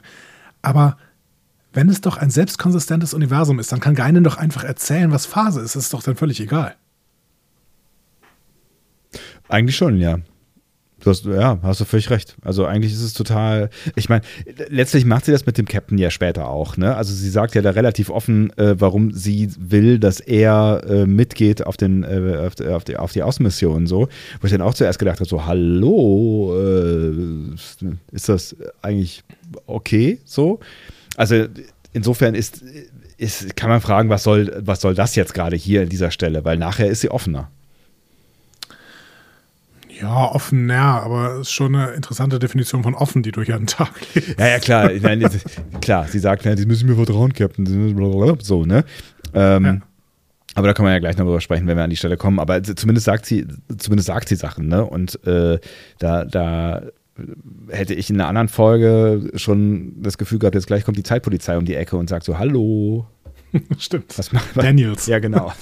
Entschuldigung, was, was machst du da? Was denkst du eigentlich, was du da gerade tust? So, ja. ja, aber die Zeitpolizei ähm, kann es ja auch in einem selbstkonsistenten Universum halt nicht geben. Deswegen äh, ist schon ganz richtig, dass wir hier im Prinzip jemanden haben können, der im Prinzip alles verrät. Das ist alles kein Problem. Ja. Ähm, Troy und Riker tauschen sich auf dem Gang auch nochmal über Data aus. Mhm. Ähm, Riker bemerkt dann auch, dass er sauer ist und weiß nicht genau warum. Und äh, Troy erklärt es ihm dann mit den Worten Datas, ähm, Freundschaft ist Gewohnheit. Ich habe es mal zusammengefasst, ja. das Technobubble-Zeugs. Ja, ja, genau. Wie Data das dann ausdrückt. genau. Kann man übrigens auch über Liebe sagen. Ist es das denn? Was würdest du sagen? Freundschaft ist Jetzt, Gewohnheit. Äh, als, ja, Freundschaft und Liebe, sind das Gewohnheitsdinger oder gibt es da vielleicht noch mehr? Ist das eine, ist das, ist das eine Suggestivfrage? Nö. Ich würde niemals Suggestivfragen stellen, dafür sind wir nicht hier. Oder gibt es da vielleicht noch mehr? Äh, ist, ist natürlich Bullshit. Das mag ja irgendwie alles eine Rolle spielen, dass man sich an Menschen gewöhnt. Ähm, aber ja, es hilft ja alles nichts. Wenn man Menschen nicht mag, dann äh, so oder umgekehrt. Also es, es mag ein kleiner Faktor von vielen äh, sein. So. Und ich bin mir nicht so ganz sicher, ob mich das befriedigt zurücklassen würde, wenn ich wüsste, dass Data sich halt an mich gewöhnt hat. Das ist so ein Ja, okay. Gut. Aber auf der anderen Seite weiß man natürlich auch, mehr kann er halt nicht, ne? Also mehr kann er nicht liefern. So. Das ist ja, ja. schon, das ist ja schon, schon fast, da kann man schon fragen, ob er da nicht schon an die Grenzen seiner seiner Nicht-Emotionalität kommt, wenn er solche Sachen sagt, wie, wie er dir gleich ja auch im Fahrstuhl sagt. Ja, ich bin mir halt nicht sicher, ähm, wenn wir alles über den Menschen wissen, ne? äh, also Biochemie alles äh, herausfinden kann, welche Hormone denn irgendwie bei äh, also besondere Synapsentätigkeiten auslösen, was auch immer, können wir dann eventuell Freundschaft, Liebe und Nettigkeit, nee, nee, nicht Nettigkeit, ähm, gegenseitiges Gefallen, können wir das dann komplett naturwissenschaftlich erklären? Was würdest du denken? Ich würde vermuten tatsächlich ja. Ja, dann ist es aber doch gar nicht so weit weg von diesem Freundschaft ist Gewohnheit-Ding. Nee. Also äh, das eine hat mit dem anderen gar äh, nicht so viel zu tun. Also dass du irgendwas erklären kannst, biochemisch, was in, in, in deinem Kopf äh, oder deinem Hirn oder deinem, wo auch immer es passiert, Rückenmark oder so passiert, ähm, wenn du, wenn du eine Beziehung aufbaust zu einem Menschen, ist ja die eine Sache, aber das ist ja was anderes, als was es sich anfühlt. Also ich meine, das ist ja dann nicht nur, nicht nur Gewohnheit. Also darum geht es ja. Also ich mag ja Menschen nicht nur aus Gewohnheit. Mhm. Also es geht ja darum, dass Data sagt, äh, ich habe mich an dich gewöhnt und damit sowas sagen will wie, äh, du bist mein Freund. Aber ich finde, da, dazu gehört halt noch mehr als Gewohnheit. Ja, Gewohnheit ist natürlich ein sehr, sehr äh, schlechtes, weil ungenaues Wort dafür. Aber wenn es alles naturalistisch ist, ich bin natürlich, äh, ich, ich weiß nicht, ob das so ist. Ne? Aber ich könnte es mir sehr, sehr gut vor. Ja, ja. Aber auch, auch als Theologe könnte ich mir trotzdem sehr, sehr gut vorstellen, dass tatsächlich das alles ähm, Biochemie, sozialer Zusammenhang und so weiter ist, dass das alles eben naturalistisch erklärbar ist, was zwischen Menschen passiert. Ich würde auch denken, dass, dass das ist so, dass das so ist. Ja. Aber äh, wie gesagt, aber ich glaube trotzdem, dass es halt, dass, dass äh, auch wenn man das biochemisch übersetzen kann, was in uns passiert, dass Gewohnheit nur ein Faktor ist, der biochemisch irgendwie wo passiert, aber dass auch halt andere biochemische Prozesse noch dazugehören. Und man muss natürlich äh, sagen, Theologie und Teile der Philosophie würden schon sagen, dass äh, Liebe auch etwas, so ein metaphysisches Element beinhaltet. Ja, äh, müssen die ja auch, sonst hätten die keinen Job mehr ja, ja, Teile der Philosophie müssen das jetzt nicht, aber äh, würden das trotzdem machen. So. Mhm. Ähm, ja, ich bin mir nicht sicher, aber ich würde tatsächlich auch sagen, dass das eher naturalistisch alles erklärbar ist. So. Wenn wir den Supercomputer hätten, dann könnte der das auch simulieren, zum Beispiel. Wer in Control? Weiß nicht, Control, kann Control, könnte Control das? Bestimmt auch, ja. Bestimmt. Aber wir wissen ja auch, dass äh, Dash das konnte. Stimmt. Und Soji. Ja. Hm? Ja, wie auch immer. ähm, wir haben übrigens den nächsten Fehler. Ah, sehr gut. Äh, wie gesagt, Les Landau äh, war irgendwie nicht gut drauf in dieser Folge. Als Troy und Riker auf den Turbolift zugehen und darauf warten, dass sich die Türen öffnen, Ja. sieht man über den Turbolift-Türen so eine kleine Scheibe. Und auf dieser Scheibe spiegelt sich das Mikrofon. Ach was. Krass. Ja. Ja. Äh, Wie gesagt, wir können am Ende nochmal darüber sprechen, ob das, äh, also es ist schon eine Häufung von Fehlern, aber trotzdem sind sie alle relativ irrelevant tatsächlich. Ja, glaubst du, denn, es hatte so ein bisschen was damit zu tun, dass es, ist es hoppla hopp passiert? Also hatten die wenig Zeit für die Folge oder für, den, für die Post-Pro oder so? Ich habe keine Ahnung. Aber wenn jemand als, als One-Shot-Regisseur bekannt ist, dann ist es eher Jonathan Frakes und nicht Les Landau. Ne? One-Shot Riker, den kennen wir doch. Wir können ja heute Nachmittag alle raus sein. Scheiß auf zehn Drehtage. Genau. ja. Ähm, der, der Satz übrigens mit dieser äh, Gewohnheit, ne, Freundschaft ist Gewohnheit, der stammt von Data selber. Den hat er, äh, damit hat er nämlich Tascha Ja gegenüber ähm, seine Wahrnehmung der Freundschaft erklärt. Oh, lang ist her. Ja. 1990 äh, müsste erste Staffel gewesen sein. Ja. Er kann nur erste Staffel gewesen sein. Ach, stimmt. Tascha verlässt stimmt. uns in der ersten Staffel. In der ersten? In der ersten meine ich. Das Blobmonster Okay. ist doch in der ersten. Oder? Ich hätte ich hätte am Anfang der, der zweiten gedacht. Ähm, wie heißt denn der nochmal? Das Devil in the Dark? schwarze Ding.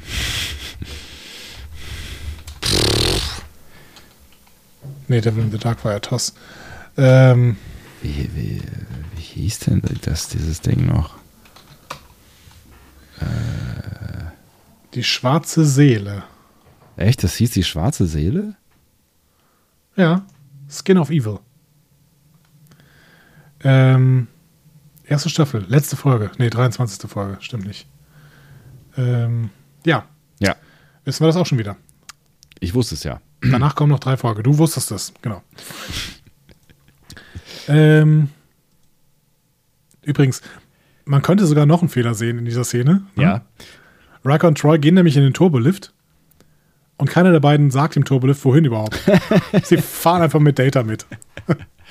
Ach, das sind ja so Sachen, weiße, das sind so Sachen Aber wie. ja, genau. Also das können wir noch, auch noch erklären. Vielleicht sind die Brückenoffiziere alle gerade zur Brücke gerufen worden und dementsprechend wissen sie, dass Data auch in ihre Richtung fährt oder so. Ja, ja, aber das sind, ne, das sind, das sind so Sachen wie, woher wissen die Türen manchmal noch, dass sie zubleiben sollen oder schon aufgehen sollen. Ne? Also all solche Dinge, das ist, da darfst du nicht zu lange drüber nachdenken. Ne? Also wenn sich, wenn jemand zu einer Tür geht und sich nochmal umdreht und nochmal vier Sätze sagt, warum warten die Türen dann, bevor sie aufgehen, ja? So, und dann dreht er sich um, die Türen gehen auf. Also ohne, dass er noch einen Schritt nach vorne macht oder so, weißt du? Weil die Türen telepathisch sind. So nämlich, das sind alles Lebewesen. So, gehen wir wieder in den Inhalt rein. Data findet es gar nicht so prall, dass immer alle aufhören zu reden, wenn er dazu kommt. ja. Äh, Und konfrontiert dann auch Riker und Troy mit der Beobachtung. Riker äh, möchte das erstmal sagen, nee, stimmt nicht. Und Troy sagt ja. Schöne Szene. Ähm, ja. Riker kann es dann aber entschärfen, indem er Datas Freundschaftsspruch zitiert. Und Data sagt dann auch, ja, ich mag sie auch. Ja. Kann er ja eigentlich gar nicht. Ne? Troy. Das kann man halt irgendwie nur jetzt interpretieren in, als äh, ich vermenschliche meine nicht vorhandenen Emotionen ein Stück weit. Ne? Beim Data kann nichts beziehungsweise. mögen. Nein, aber er bezieht sich natürlich auf seine eigene Beschreibung von Freundschaft, dieses äh, Gewohnheitsding. Ja. So. Und dann kann das natürlich doch. Ja, die Enterprise kommt jetzt auf Dividia 2 an. Ähm, Worf scannt mal, aber gibt keinerlei Lebenszeichen. Ähm, und äh, Data nimmt aber eine zeitliche Störung wahr. Mhm. Gut, das war jetzt relativ klar, weil der Tod von Data ja notwendigerweise mit einer Zeitreise beginnen muss. Ja. Ähm, aber trotzdem muss man es mal erwähnen. Und es gibt triolische Wellen auf der Oberfläche, ähm, die denen in der äh, Höhle auf der Erde entsprechen. ja. Deswegen äh, sagt Riker jetzt, okay, Away-Team, wir gehen da mal runter. Und er nimmt Worf, LaForge und Troy mit. Und nicht Data. Ja. Und der guckt äh, sich eine blöde um und hat äh, Gesprächsbedarf. Genau, er ist enttäuscht. Auch das darf eigentlich nicht sein, aber Ja. ähm, natürlich bezieht er sich hier aufs Protokoll. Mhm. Und er möchte dann auch mit Picard reden, weil er das Protokoll verletzt sieht. Und Picard sagt dann, ja, wir wissen aber jetzt, diese Untersuchung hat mit deinem Tod begonnen und wir müssen jetzt vermeiden, dass sie damit endet. Ja, da sind wir in dieser schwierigen Schleife, in der wir nun mal drin sind. Genau. Denn wir müssen uns die Frage stellen, das hast du ja eben schon gesagt, streiten hier die Vertreter eines selbstkonsistenten Universums und eines inkonsistenten Universums miteinander? Denn eigentlich müssen wir sagen, Data hat ja recht. Wenn das Universum selbstkonsistent ist, dann ist Picards Handeln irrational. Total. Ich meine, er gibt es ja auch zu. Er sagt ja, ja, dann bin ich halt irrational. Mann. Genau, also ne, es kommt, es kommt ja schon so ein Stück weit äh, durch, ne, auch dass, ähm, ähm, dass, der, dass der Spruch im Anschluss auch irgendwie irrational ist. Ne? Also er sagt ja, das haben wir eben schon gesagt, ne, er sagt ja, ich will es aber wenigstens versuchen irgendwie.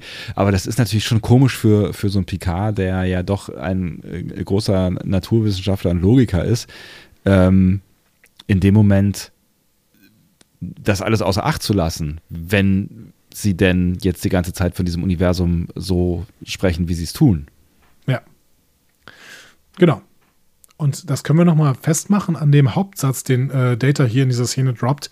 One cannot cheat fate. Man kann das Schicksal nicht betrügen. Ja, Schicksal, Schicksal, Schicksal. Und man muss hier ergänzen, doch, Nero kann das zum Beispiel in Star Trek 2009 und Cisco kann es auch und Gabriel Burnham kann das auch später. So, ne? Ja. Ja, und auf der anderen Seite, psychologisch gesehen, bleibt PK wahrscheinlich nichts anderes übrig, als zumindest den Versuch zu unternehmen, Data vor dem Tod zu bewahren. Ne? Es ist ja immerhin sein Freund. Ja. Ja, und es ist ja dann auch am Ende ähm, äh, ne, in, insofern sinnlos, als dass äh, ja alles so passiert, wie es nun mal passieren muss, also wie das Schicksal es offensichtlich vorausgesehen hat und das sieht Picard dann ja auch relativ schnell ein. Ähm, aber an dem Punkt sind wir noch nicht. Und ich weiß noch nicht, ob er es einsieht oder einfach nachgibt, den äh, rationalen, Befindlichkeiten, ja. beziehungsweise rationalen Befindlichkeiten, rationale Gründe, ne? Also einfach. Ja, Data, Gründe. Data, Punkt. Data kann halt irgendwas, was alle anderen nicht können und deswegen muss er halt äh, runter. So. Genau. So an der Oberfläche spürt Troy das Leben. Dutzende von verängstigten Menschen. Und ist besorgt. Das habe ich irgendwie bis zum Ende der Folge nicht ganz gerafft, was Troy hier spürt, aber keine Ahnung. Doch, Vielleicht habe ich auch diese, diese ganze Spezies nicht gerafft. Ist ja auch egal, sind ja weg. Ja. Ja, äh, auch darüber wird noch zu reden sein, aber das machen wir dann in der nächsten Folge.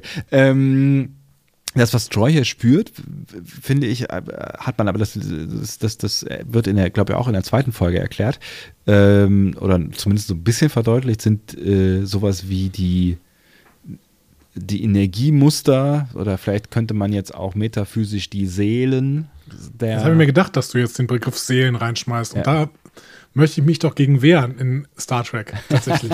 Seelen ist ein zutiefst religiöser Begriff. Ja, aber irgendwie, ne, sie, sie redet ja von irgendwie Rückständen von bla blub hier. Ne? Also das, das klingt ja schon sehr nach. Also ich weiß ja auch nicht genau, was sie da, also wenn es nur reine Energie ist, die sie da irgendwie aussaugen, dann äh, dürfte da ja dürfte da Keine Trauer drin dürfte sein. da keine Trauer drin sein, nee. Ja, das finde ich schwierig. Ja, tatsächlich. es- ja. Aus verschiedensten Gründen, weil ich finde auch, dass der Typ, den wir nachher sehen, der da irgendwie aufgesaugt wird, dass der stirbt in dem Moment. Zumindest sieht das für mich so aus. Der, der, der Obdachlose. Ja, Ja. der 49er. Der, äh, ja, auf jeden Fall. So. Und wenn der doch gestorben ist, warum soll die Energie dann trauern? Ah, keine Ahnung, das ist mir alles irgendwie. ich sage als, als, als Theologe sage ich, das ist mir alles zu viel metaphysischer Schwachsinn. Ja, hier. es so. ist, ja, ja, das ist auf jeden Fall. So, es, it's Technobabble Time. Data bestimmt, dass es eine synchrone Verzerrung gibt, die das, was Troy wahrnimmt, außer Phase bringt. Sie sind am selben Ort, aber nicht zur selben Zeit. So, Phasenverschiebung, damit kannst du als Tonmann doch sicherlich was anfangen. Ne? Phasenverschiebung hat aber mehr was bei, beim Ton äh, zu tun, mit ähm, äh, häufig mit Stereosignalen, die äh, falsch rum äh, wiedergegeben werden oder verkehrt rum, also andersrum wiedergegeben, als sie aufgenommen werden. Und dann kommt das zu ganz komischen Sachen. Aber es gibt doch diese Akustiker, die an Noise Cancelling arbeiten. Arbeitet Noise Cancelling nicht auch mit Phasenverschiebung, destruktive Interferenz? Das ist ein, ein, äh, ein, sehr interessantes Wort, was ich noch nie gehört habe. Ich dachte, Noise Cancelling funktioniert so, dass ähm, quasi zu den Frequenzen, die ähm, den, die, die Schall verursachen oder die halt ne, die, die, die den Krach quasi verursachen, ähm, Gegenfrequenzen. Also eine, wenn, wenn, wenn, ähm, wenn du so eine Wellenform siehst, ne? also wenn du ja. Krach siehst, dann ist Krach ja in der Wellenform ein Ausschlag nach oben. Genau. Und, und da wird dann Ausschlag nach unten dagegen gesetzt. Genau. Und dann wird's quasi, äh, wird das quasi gemittelt. Dadurch verschwindet der Ausschlag nach oben. Ja. Aber du hast ja gerade schon gesagt, dass es eine Welle ist. Das heißt, wenn man diese Welle einfach nimmt und sie ähm, quasi umkehrt, indem man sie weiter nach vorne verschiebt, Phasenverschiebung, ja. ne, dann hast du dadurch ähm, eine destruktive Interferenz. Und da, dadurch hast du Noise Cancelling. Eine destruktive Interferenz. Ja, also du zerstörst quasi durch das Verschieben die erste Welle, beziehungsweise das Wahrnehmbare der ersten Welle. Und ich glaube, so meinten die das hier. Wenn ich die, also wenn ich die nach vorne schiebe. Ach so, jetzt weiß ich, was du meinst, ja? Ja, maybe, genau. Und man braucht dafür einen Phasendiskriminator. Und es gibt nur einen einzigen, der empfindlich genug ist, um diese Phasenverschiebung zu bewirken. Ha. Und der befindet sich im positronischen Gehirn von Data. Sieh mal einer an, was der nicht alles im Hirn hat. Tatsächlich. Also muss er sich Away, äh, dem Away-Team anschließen, entschließen dann Picard und Data gemeinsam zum Leidwesen von Picard. Ja. Aber das ist der Moment, den ich eben meinte. Also ich meine, da sieht er ja schon irgendwie die Notwendigkeit ein, dass das jetzt sein muss, auch wenn äh, wahrscheinlich jeder Sechsjährige an dem Moment hätte abzählen können, okay, das, äh, das wird darauf hinauslaufen, auf das, was dann wir im 19. Jahrhundert über Rest Dingsbums Sammelsurium gesehen haben. Auf das. Exakt. Das war irgendwie ja. grammatikalisch eine fürchterliche Satzkonstruktion. Ist egal, du warst sowieso kurz weg. Ich habe das gar nicht gehört. Ja, dann ist ja perfekt. dann ist ja alles gut. Wir hatten gerade eine Phasenverschiebung, glaube ich. Ja, ich glaube auch. Noise Cancelling hier im Podcast. Genau, äh, apropos Noise Cancelling. Data macht jetzt optisches Data Cancelling. Ne? ähm, hat das Combat aber so eingestellt, dass es weiter durch die Versch Phasenverschiebung senden kann. Und jetzt muss man schon mal fragen, wie umständlich ist denn diese Hinführung? Hätten die triolischen Wellen nicht einfach Data in die Vergangenheit ziehen können, am besten schon in San Francisco? Welchen Zweck hat denn hier das Technobabble? Außer dass es unverständlich ist, dass Data in der Gegenwart in Dividia 2 startet und in der Vergangenheit auf der Erde endet. Die, die Frage ist halt, warum also warum, also was ich nicht ganz verstanden habe, ist, warum, warum verschwindet der dann so flackerhaft? Also das ist ja, das ist ja auch so ein Stück weit das, also eigentlich kann ich doch nur entweder da sein oder nicht da sein. Und wenn ich dann. Nein, das ist doch dieses Canceling, das ist die Phasenverschiebung. wenn du, wenn du so, also stell dir einfach eine Welle vor, ne? So. Und du nimmst diese Welle, kopierst die quasi und schiebst die dann langsam nach vorne. Ne? So. Irgendwann hast du die dann auf dem Level, an dem die erste Welle die zweite Welle diskriminiert. Das heißt quasi komplett zerstört. Und das ist also ich glaube, das ist zumindest ein Teil, wie Noise Cancelling fun funktioniert. Ich glaube, da gibt es auch noch andere Mechanismen, aber ich glaube, das ist ein Teil davon. Und das meinen die hier auch mit, also das machen die halt temporär hier. Ist Zeit eine Welle? Ich glaube, so ist es hier gemeint, ja. Hm. Aber ja, du hast natürlich recht, das hätte man natürlich auch alles deutlich einfacher erklären können, ohne diesen ganzen aber man wollte ja auch, Teufel komm raus, auch diese, diese komischen Aliens, äh, weil man braucht ja auch irgendwie, man braucht ja Antagonisten. Und irgendwas, was man zerstören das ist kann. Ja, das ist ja alles in Ordnung, aber auch dieses, also auch ich, ich finde selbst diese Idee mit dem, mit der Phasenverschiebung finde ich nicht so schlecht. Aber warum der Ausflug nach Dividia 2? Weil das ist, das macht das Ganze unwahrscheinlicher. Der ändert ja nicht nur seine Zeit, sondern auch den Ort. Hm. Oder? Ja, die Frage, ja. Ja, maybe, aber ich glaube tatsächlich, dass sie am Ende ähm, einen Ort brauchten, quasi, den sie zerstören können, um das Ding aufzulösen, oder? Das hätten sie auf der Erde, ja, hätten sie auch auf der Erde irgendwie machen können. Ich weiß nicht. Ja, oder halt anders. Also, keine Ahnung. Hat Data da eigentlich eine Fernbedienung für sein Gehirn von Jordi bekommen? das Ding, was er da in der Hand hat. Hat er? Ja, stimmt. Eine Data-Fernbedienung. Stimmt, ja. Also, es sieht so ein bisschen aus wie so ein Gamepad oder so, ne? Ja, genau. Ein sehr, sehr archaisches Gamepad. Ja, ach, ich, ich habe gar nicht so viel über diese, diese, diese, ich muss jetzt die ganze Zeit über diese, diese Raum-Zeit-Geschichte nachdenken. Du hast, du hast natürlich recht, das ist ja alles, das ist alles, das ist eigentlich alles Quatsch. Und warum ist ja, wir, müssen man, wir müssen ein Stück weiter, wir müssen ein Stück weiter reden und wir müssen kurz aus dieser Höhle raus, aber vorher muss ich mich noch einmal aufregen. Also die Frage ähm, ist ja, das ist ja schon irgendwie auch ziemlicher Quatsch, dass es, dass es zwei, also das sind ja jetzt zwei Höhlen, von denen wir reden, so, ne? Also die eine Höhle ist halt genau. äh, auf, wie heißt es, Nvidia 4, 2? genau. Nvidia 2. Nvidia Razer 2 heißt sie. Da ist der Planet. Und ähm, Devidia 2 heißt ja, das. sage ich doch. Und ähm, ja, und das andere äh, halt auf der Erde, ne? Es ist halt ah, schwierig. Egal. Ja. Data beschreibt dann erstmal, was er sieht. Er sieht mehrere Lebensformen, die ihn ignorieren. Äh, die sind zweibeinig, äh, zwei bis drei Meter hoch, silbergraue Haut, keine Augen oder Ohren, sondern eine einzige Öffnung an der Stirn. Und sie scheinen Energieimpulse von einem Gerät aufzunehmen. Und er sieht keine Anzeichen von Menschen, die Troy spürte. Also scheinen es Geister zu sein. Habe ich jetzt mal gefolgert. Ja. So. Und dann, und jetzt kommt leider der Punkt, an dem ich mich ein bisschen aufregen muss, dann sieht er eine Ophidia, die von einem Kraftfeld gehalten wird. Oh, Ganz ehrlich, wie verliebt, ja. ja, wie verliebt kann man in den Begriff Ophidia denn sein? also, eine Ophidia ist einfach eine Schlange beziehungsweise vielleicht, vielleicht noch am ehesten der Überbegriff, aber der wird mehr oder weniger synonym verwendet. Vielleicht kann mir ein englischer Muttersprachler mal erklären, was denn im Englischen der Unterschied ist. Im Deutschen gibt es quasi keinen. Man könnte jetzt noch dafür argumentieren, dass Data sich immer besonders wissenschaftlich ausdrückt, aber ganz im Ernst, es ist ein Ophidian.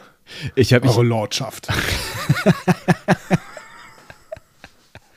ich habe tatsächlich irgendwie gedacht, das ist halt irgendwas total Special-mäßiges. So, ich habe es überhaupt nicht gecheckt. Ich wusste nicht, dass es, dass es für Schlange steht.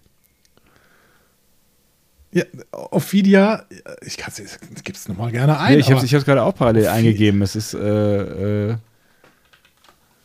es ist der, der, der Begriff für, für Schlange.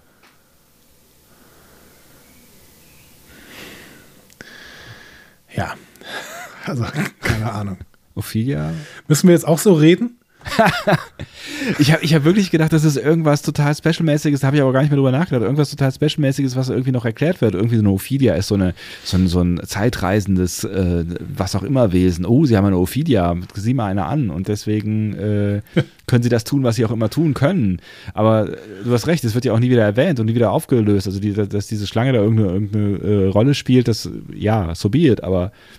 Ähm, ja, er, er, übersetzt es nachher auch mit Schlange, weil irgendwann merkt er nämlich, dass niemand versteht, was er da erzählt, Ophidian.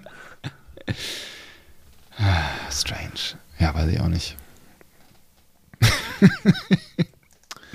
so, dann müssen wir uns jetzt auch so ausdrücken, ne? Ja, bitte. Zwei der Extraterrestrischen befreien die Ophidia und der Android berichtet über temporale Konvulsionen. Machst du das den Rest des Podcasts bitte so weiter? Ah, ja.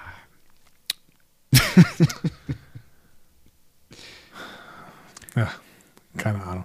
Ich möchte jetzt aus dieser Höhle raus. Es gibt ein Geräusch, einen lauten Lichtblitz und dann fällt Datas Fernbedienung sichtbar zu Boden, beziehungsweise auf einen Stein, damit sie sich nicht bücken müssen, um den aufzuheben, sondern ihn sofort anzugucken. Damit man keinen Schwenk machen und muss Data mit der Kamera. Weg.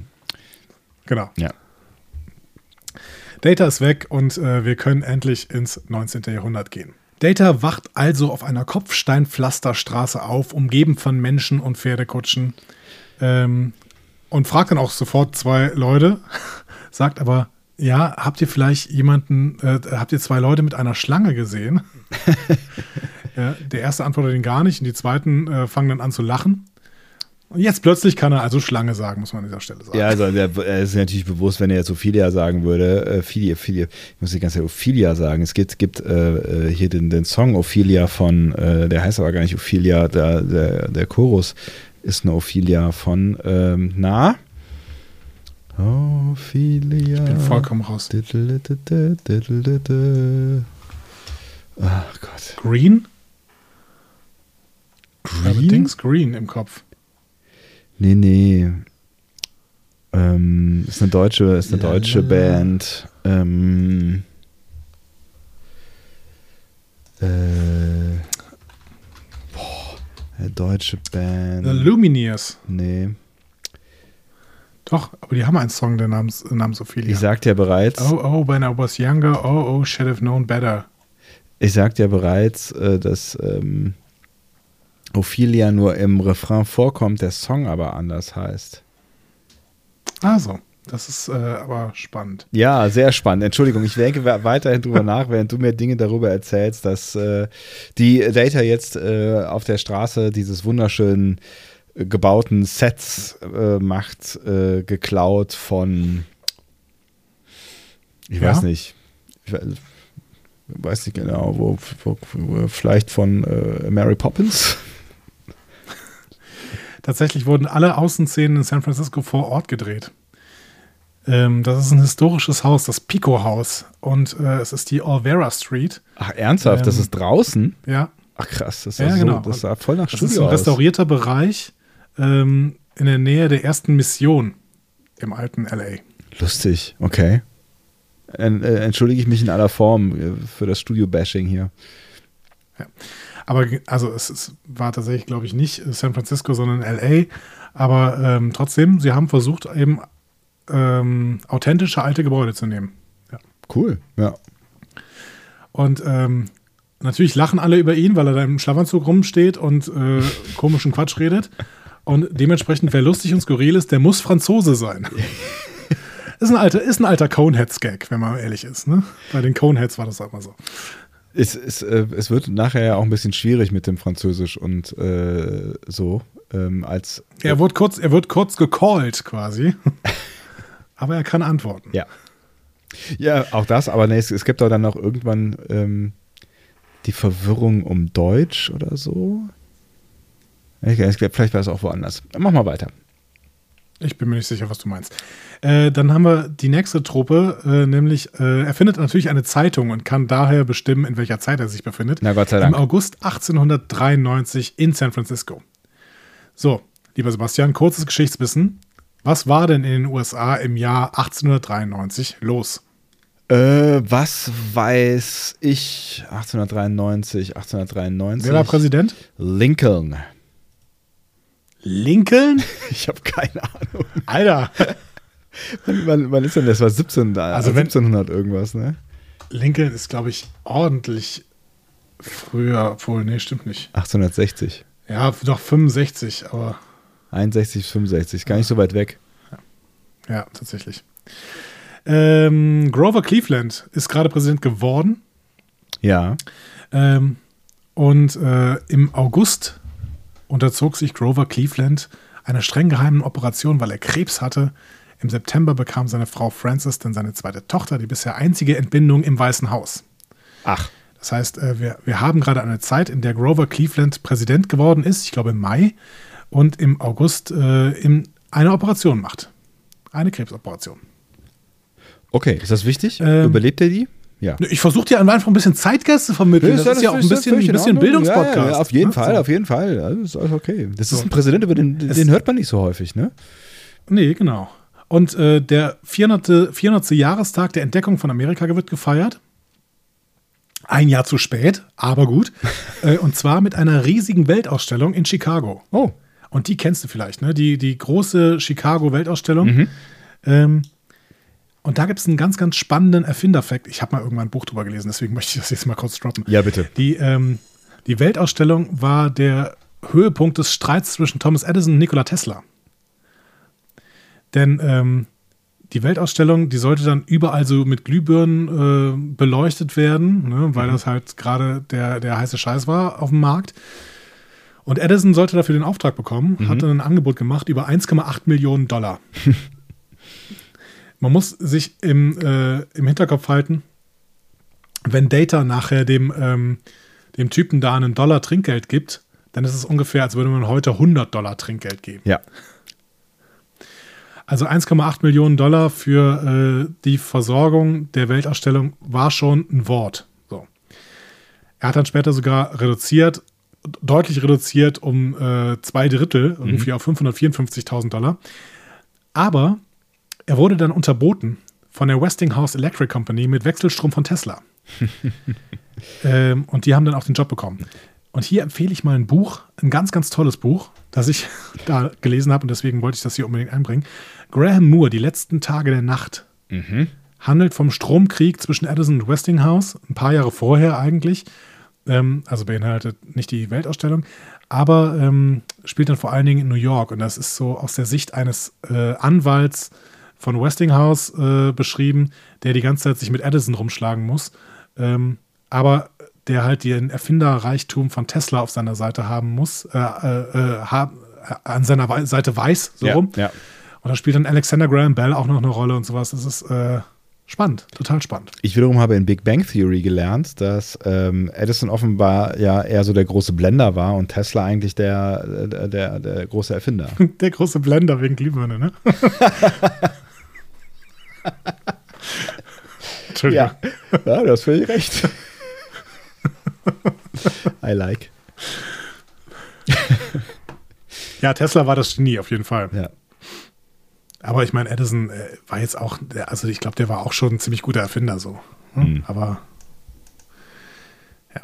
Also lest das Buch Graham Moore, die letzten Tage der Nacht, kriegt er bestimmt für, keine Ahnung, ein paar Euros äh, antiquarisch. Und ähm, kann man sehr, sehr, ist ein sehr, sehr schöner Roman wirklich. Also kann man wirklich auch mal, ist gar nicht so schwierig, sondern einfach auch eine schöne Sommerlektüre. Ja. Okay, gemerkt. Ähm, genau, also das nur so ein bisschen zum Zeitgeist. Ähm, wir können nachher noch ein bisschen was äh, zu äh, den Krankheiten sagen, die da gerade rumgehen. Ähm, wichtig ist aber auch, wir haben hier einen Bettler. Ne? Ja. Und dieser Bettler spricht Data an und sagt, ja, hm, äh, also ich glaube, was, was will er denn erst haben? Er will Geld. Was? Er will, möchte nee, einen Schluck. Ich glaube, er will erst was. Medizin, genau, er will oder? Whisky, genau. Ja. Genau, er will, ja, genau, er will Whisky, weil er nämlich in eine Grube gefallen ist und äh, dafür jetzt immer Whisky braucht. Äh, Data hat kein Whisky, Data hat auch kein Geld, damit er sich Whisky kaufen kann. Ähm, und dann denkt er, ja, Data, du bist bestimmt im selben Boot wie ich. Mhm. Ne? Und gibt ihm auch Ratschläge, wen er treffen soll. Aber bitte auch, dann, äh, soll sich aus seiner Straße fernhalten, sagt er, macht er vorher noch klar. Genau. Sondern ja, hier Börsenmakler sind billig, Seeleute werden sie verprügeln. Aber ein junger Mann könnte versuchen, seine Frau zu beeindrucken, indem er nett zu einem Mann ist, der sein Glück aufs Spiel setzt. ding, ding. Ein schöner, schöner Tipp. Ja. Wen muss man denn hier äh, anbetteln? Ähm, ja, der Bettler identifiziert sich als 49er. Mhm. Und das ist auch eine schöne Anspielung, denn 1848 ähm, während in Deutschland die äh, Revolution ihren Anfang nahm mhm. und wieder verebbte, glaube ich, ne? ähm, wurde in Kalifornien Gold entdeckt. Und 49 war der Goldrausch in vollem Gange. In den Jahren 49 und 50 kamen über 300.000 Menschen nach Westen, ah. um sich dem Goldrausch anzuschließen. Und die meisten von ihnen waren pleite und arbeitslos. Dementsprechend hatten wir in San Francisco eine relativ hohe Bettlerquote. Ja. In, in LA genauso. Verstehe, okay. Und damit, darauf spielt er an, ja? Ja, genau. Mhm. Nennt sich eben 49er, weil er in den Jahr 49 gekommen ist. Ja.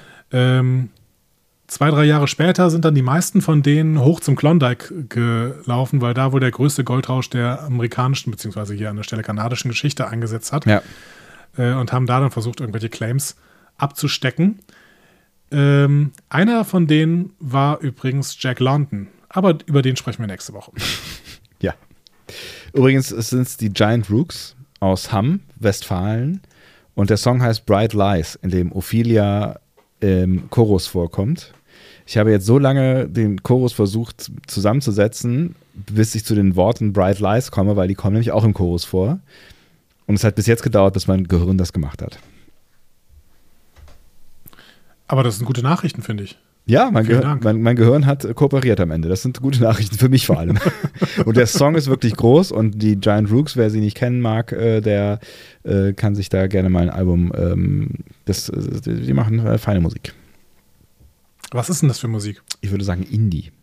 So ein bisschen, so ein bisschen classy Indie, so ein bisschen, ähm, vielleicht ein bisschen angelehnt an äh, so die, die 2000er Zeiten aber auch äh, fantasievoll und neu. Indie Rock. Ja, so irgendwo so zwischen Rock und Pop. Sehr schön, ist gemerkt. Bright Lies. Ja. Äh, äh, strahlende Lügen.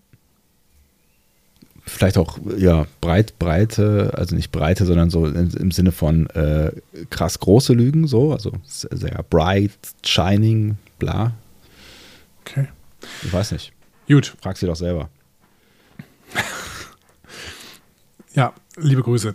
Ähm, wir, ge wir gehen mal zu einem äh, später in der nächsten Folge noch näher besprochenen Hotelpagen. Ja. Ähm, von dem erfährt Data nämlich jetzt von einem Pokerspiel. Und da haben wir endlich allgemein, ich mag ja eine Geldquelle ja. aufgetan. Yay. Genau. Ich mag äh, sehr, sehr gerne, wie die Gespräche hier verlaufen. Also ziemlich alle. Erstmal dieser Page, den sehen wir ja erstmal ohne Data. Ja. Ne? Da gibt er, ähm, da kriegt er Trinkgeld von irgendwem und gibt dann äh, dieses Trinkgeld so einem Typen, der an, einem, an der Kutsche steht. Ja. So. Und sagt, Gentleman Jim, Knockout, fünfte. ja. Also wetten. Also offensichtlich ist der Typ ein Broker. Ja. Und auch hier sieht man wieder, ähm, Joe Minoski und Michael Piller haben sich darin verliebt, möglichst viele Anspielungen auf die Zeit zu setzen. Ja. Ne? Gentleman James J. Corbett ist äh, Schwergewichtsbox-Champion mhm. von 1892 bis 1897. Und äh, er sollte seinen ähm, Titel verteidigen gegen Briten Charlie Mitchell. Mhm. Und zwar in Jacksonville, Florida. Und das war auf die Zeit angesetzt, auf der, in der sie gerade sich befinden. Also der Kampf äh, wurde 1893 im Frühsommer vereinbart, ähm, sollte dann ursprünglich im Dezember dieses Jahres stattfinden, ähm, wurde dann aber um einen Monat verschoben. Ähm, aus rechtlichen und politischen Gründen in, in, verschiedensten Teilen der USA war Boxen illegal. Ach. So. Interessant. Ähm, noch ein Fact: Corbett hat Mitchell in der dritten Runde K.O. geschlagen. Das heißt, Jack, nennen wir ihn Jack, hat verloren. Damn. Damn, damn, damn. Naja, gut, so ist das Leben, ne? Aber hier haben wir den nächsten Franzosen-Gag auch drin, ne? Also, er fragt Data, hast du einen Schlafanzug an? Und sagte Data nur, ich bin Franzose. hat er ja gelernt, ja. Das ist funktioniert. Ja, hat er gelernt, genau. Ja. ja, und dann geht er zu diesem Pokerspiel. er verkauft dann einem der Pokerspieler sein Combatch. Mhm weil das Gold enthält. Ja. Kein Problem. Kann ne? Gold ist relativ beliebt. Kann man auch genau feststellen, indem man drauf beißt, offensichtlich. Äh, und es gibt drei Dollar. So, also den Einsatz. Ja. Hast du diesen Pokerspieler erkannt? Ja, tatsächlich ja, weil ich ihn schon im Vorspann gesehen habe und mich äh, gewundert habe, äh, wann er denn wohl äh, auftauchen wird. Gul Dukat. Ja, genau. Mark Alamo, Gul Dukat.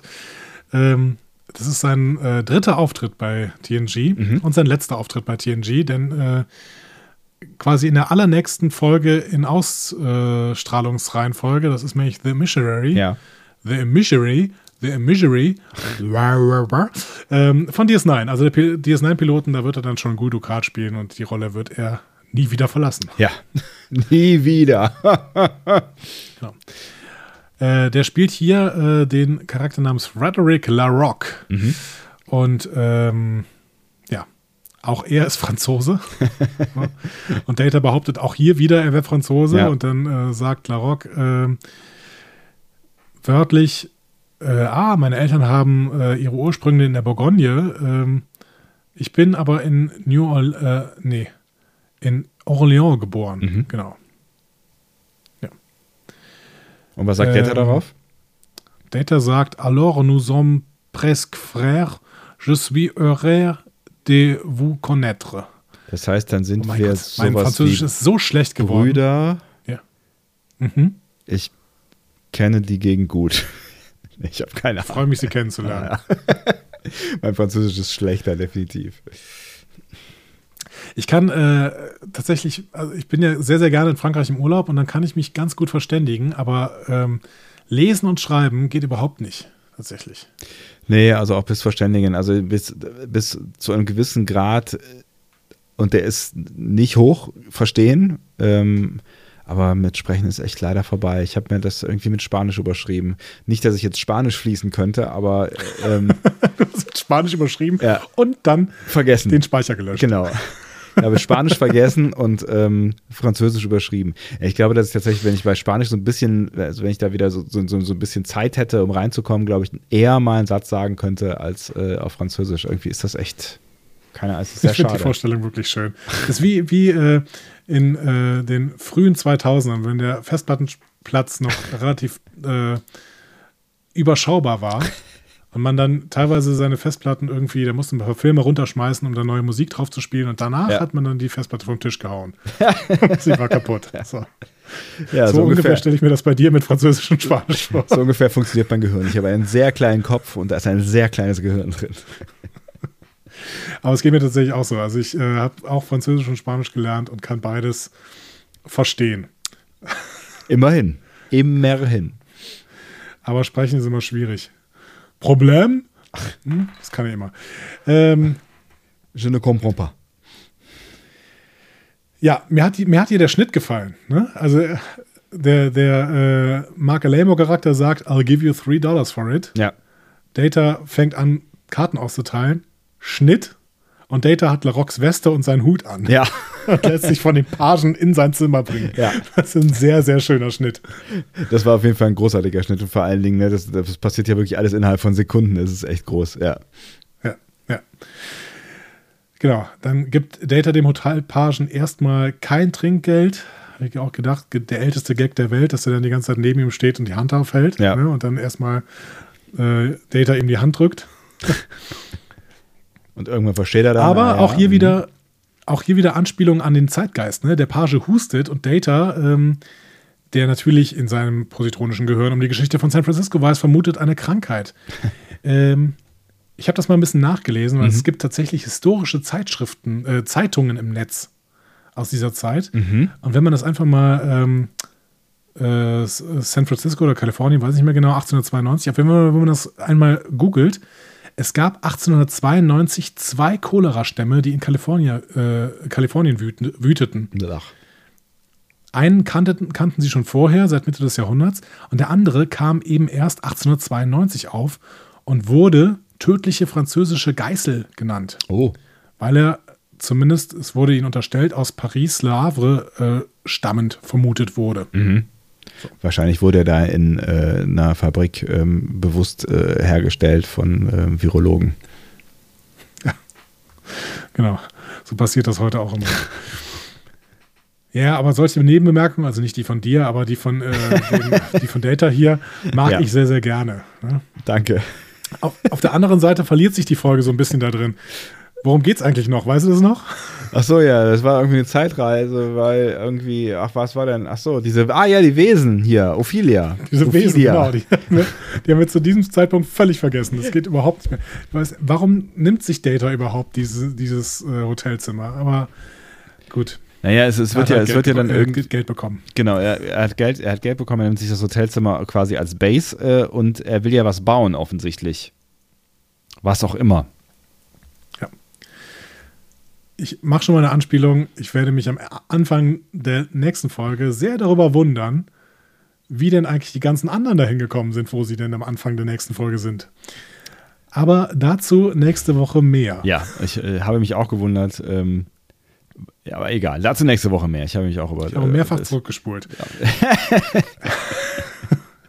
Man hat ja auch so ein bisschen Gut. das Gefühl, die sind schon seit Jahren da. Egal. Das machen wir nächste Woche. Ja. Äh, Data gibt dem Pagen dann noch eine Einkaufsliste mit Dingen, die er braucht, um etwas zu konstruieren. Äh, denn er sagt dem Hotelpagen, dass er ein Erfinder ist. So. Wir Ja. wissen aber nicht, was er da konstruiert. Irgendwie auch bis zum Schluss nicht. Nee. Wie auch immer.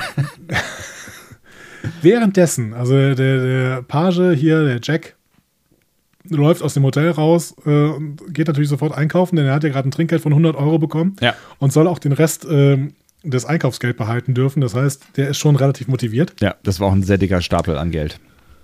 Genau. Also er hat natürlich einen Dollar bekommen, ne? aber wir rechnen das jetzt simultan schon die ganze Zeit um. Und währenddessen wird der Bettler von einem gut gekleideten Paar gesehen. Und der Bettler ist auch gerade wieder offensichtlich betrunken oder so und er hängt dann in der Ecke rum. Und dieses gut gekleidete Paar geht auf ihn los, beziehungsweise geht auf ihn zu. Und aus der Tasche der Frau kommt ein blauer Strahl, der ihn zu töten scheint. Ach ja, da war ja noch Wir was, erinnern- richtig. Da sind wir, wir wieder erinnern zurück, uns, ja. genau darum ging es ja. Ja. Richtig. Ja. Gut. Wir gehen tatsächlich nochmal zurück ins äh, 24. Jahrhundert.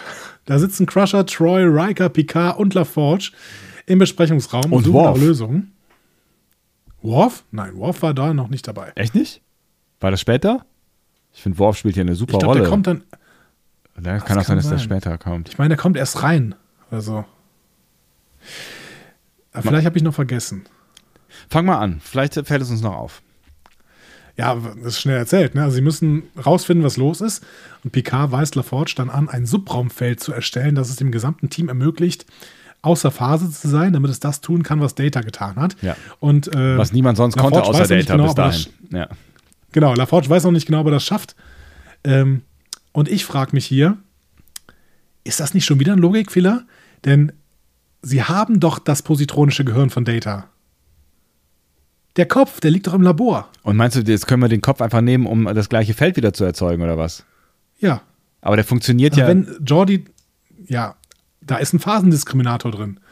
Wenn Jordi zweifelt, dass er das überhaupt herstellen kann, warum nimmt er dann nicht den Phasendiskriminator, der im positronischen Gehirn von Data ist? Hm.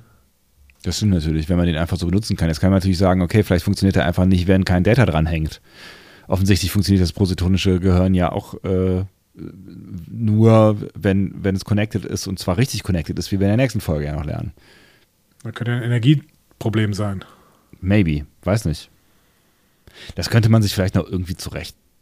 Habe ich ehrlich gesagt nicht drüber nachgedacht, aber ich glaube, das könnte man sich noch irgendwie zurecht argumentieren. Ja, kann man, kann man sicherlich tun und man könnte es auch vielleicht auch einfach mal ansprechen. So. Ja, das stimmt natürlich. Können wir nicht hier den Datakopf benutzen? Nein, geht nicht, weil wir brauchen für Haben das die, positronische vergessen? Gehirn au- auch Solarzellen, die an den Füßen sind oder so. Haben die vergessen? Ich bin mir sicher, dass sie es vergessen haben. Worf und Riker, äh, du hattest eben schon angesprochen, Worf spielt eine nette Rolle. Die führen auf jeden Fall nachher ein Gespräch, aber ich meine, Worf kommt erst später rein. aber Kann ich sein. weiß es nicht mehr genau. Ähm, die glauben auf jeden Fall jetzt auch beide an Schicksal. Worf denkt, dass das Schicksal für sie dann plant, dass sie mit Data in der Höhle sterben. Hat Worf hier Angst oder was? Äh, Vielleicht freut er sich auch auf einen ehrenhaften Tod. Ist das ein ehrenhafter Tod? Ja, ich weiß nicht. Weiß man noch nicht. Ne? Nee, weiß man nicht so genau. Vielleicht ist es ein Kampf, vielleicht ist es keiner. Wissen sie halt noch nicht. Ja. Es ist auch erstmal vielleicht einfach nur eine Feststellung zwischen den beiden. Ja. Was hat das Schicksal für uns geplant? Vielleicht so mit Spannung so. Oh, äh, mein Schicksal. Apropos Schicksalszeug und rätselhafte Aussagen, wir gehen nach 10 vorne zu Geinen. Die informiert Picard, dass er im Away-Team sein muss. Ja. Wenn nicht, werden er und Geinen sich niemals treffen.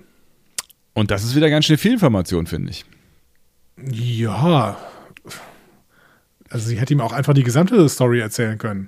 Das Oder? stimmt, das stimmt natürlich. Äh, dann, hätte, dann hätten sie weniger rätseln können äh, müssen. Das stimmt natürlich. Äh, kann man sich natürlich fragen, warum hat sie das an der Stelle nicht getan? Man kann sich natürlich auch fragen, warum hat Picard keine Frage gestellt?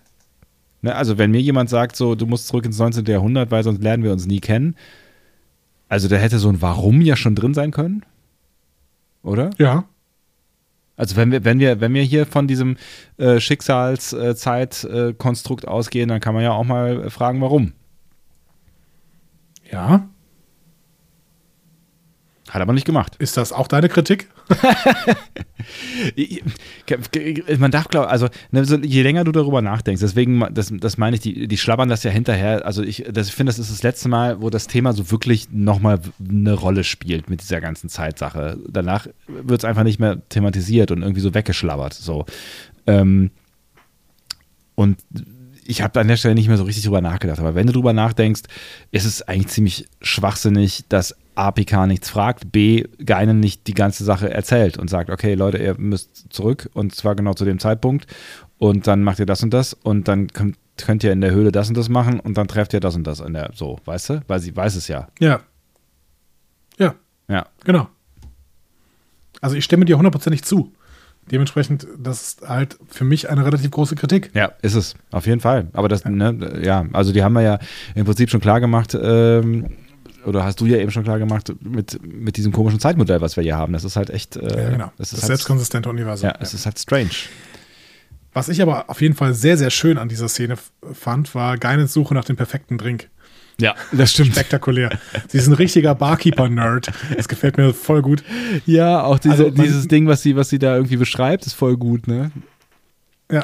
Ja, man merkt hier definitiv, Geinen hat eine zu lange Lebensdauer. Ja. Die muss sich halt in bestimmte Sachen richtig, richtig reindenken.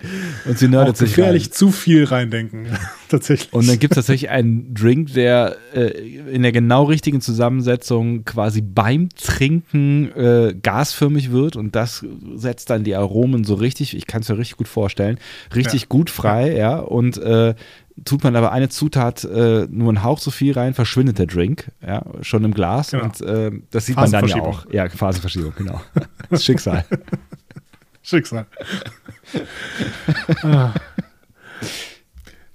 Ja, kennst du die Leute, die sich in, in, in ein Hobby einfach zu sehr reinknien, sodass sie überhaupt, also dass, dass ihnen niemand mehr was vormachen kann? Das ist mir dann immer ein bisschen gruselig so. Star Trek?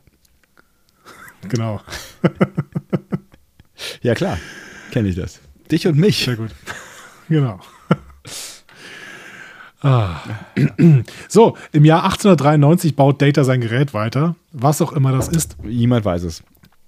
Ich fände es sehr, sehr spannend zu erfahren, was es ist. Aber es ist. Es Hätte man, nicht, hätte man das nicht irgendwie hinbekommen können, dass, dass man das mal erklärt? Ja, ich weiß So. auch nicht. Also auch in der nächsten Folge, ich meine jetzt, ne, hier äh, Mr. Twain, äh, Dingsbums, Clemens, äh, Ja. äh, fummelt da ja auch dann irgendwie noch dran rum. Auch, äh, da hätte ich dann gedacht, so, also keine Ahnung, was denkst du, was es ist? Kommunikation? Ein Detektor. Ich glaube, es ist ein, ein, ein, ein Alien-Detektor. Und ich meine, das wird auch in der nächsten Folge zumindest im Nebensatz erklärt. Aber Okay, das vielleicht ich- können wir das nächste Woche nochmal klären. Das habe ich, das hab ich glaube ich, verpennt. Egal, ja. Der Hotelpage Ding, bringt ja. dann auf jeden Fall einen Amboss vorbei. Und ich finde, er trägt ihn selbst schon ziemlich lässig, ehrlich gesagt. Die sind nämlich richtig Weil- schwer, ja. Ja, also ich glaube auch, dass dieser Hämpfling das relativ schlecht geschafft hätte, den irgendwie in den ersten Stock zu bringen da. Ja. Aber Data nimmt ihn natürlich in einer Hand und spielt dann wunderbar. Au. Genau, fällt gerade noch so im richtigen Moment ein, ach ja, Mist, das geht nicht, das kann ich nicht, das, ne, das sieht seltsam aus und äh, lässt ihn dann quasi wieder zu Boden gehen. Oh, ist ja doch schwerer, Ja, als ich habe ich gedacht mich wohl überschätzt. Ja. Aber das ist ein sehr schöner Moment. Ich finde sowieso, dass, dass, dass äh, Brent Spiner hier wirklich ein paar äh, schöne Momente produziert, indem er spielt, Absolut. wie er spielt. Also das macht schon, das macht Ja. schon auch Spaß, ja. Ja. Sie unterhalten sich dann über die Maschine, die er baut. Ähm, und er lässt äh, den äh, Jack, den Hotelpagen, zumindest glauben, dass er einen Motor für einen pferdelosen Wagen baut. Ja. Denn das will der Page glauben und dann soll er es doch auch glauben. So. Macht es auf jeden Fall einfacher, genau. Und der, der ist ja, scheint ja eh sehr äh, umtriebig zu sein, was wir auch später noch intensiver erfahren. Genau. Er findet es erstmal, erstmal ist äh, Jack offensichtlich Fan. Also, wir- wir müssen in der nächsten Folge mehr über ihn reden, Ja. aber er ist offensichtlich Fan äh, vom American Dream. Ne? Ja. Und er sagt, ja, ein Mann fährt im Schlammanzug in die Stadt, gewinnt einen Batzen Cola an einem Pokertisch, verwandelt ihn in einen pferdelosen Wagen und verdient eine Million Dollar. Das ist Amerika. Wuhu! Und dann setzt er auch noch ein paar Anspielungen auf seine Identität, die uns aber erst in der nächsten Folge revealed wird. Er sagt, er war Zeitungsjunge, er arbeitete in einer Konservenfabrik. Ich kann dir schon mal sagen, es war Hickmots Konservenfabrik in Oakland. Okay. Und, und er war sogar Austernpirat in der Bucht von San Francisco übrigens. Ach was. Mehr dazu in der nächsten Woche. Ich bin sehr gespannt, ja. Ähm, wenn Data mit Jack über das Gerät spricht, das er baut, sagt er das Wort Goner. Ähm, und das ist gonna. wieder ein Fehler. Ja. Also er wiederholt natürlich äh, Jacks Worte, Aber es ist ganz klar etabliert, dass Data niemals Kontraktionen benutzt. Und äh, Gonna ist eine äh, Kontraktion von Going To. Ah, ja. Und ähm, dementsprechend ist es ein Fehler. Und man könnte jetzt sagen, ja, aber er wiederholt doch nur, was Jack gesagt hat. Aber im selben Satz sagt Data it is statt it's. Jack mhm. sagt nämlich it's. Ja. ja. Ja. Also man hat hier wieder im Drehbuch geschlampt, aber Hauptsache Ophidia. Ophidia. Ja. Ja, du bist, du bist natürlich auch ganz schön. Ähm, ja, ich bin sehr, sehr Ganz schön, ganz schön picky sagen. heute, ja. Ne? ja. ja.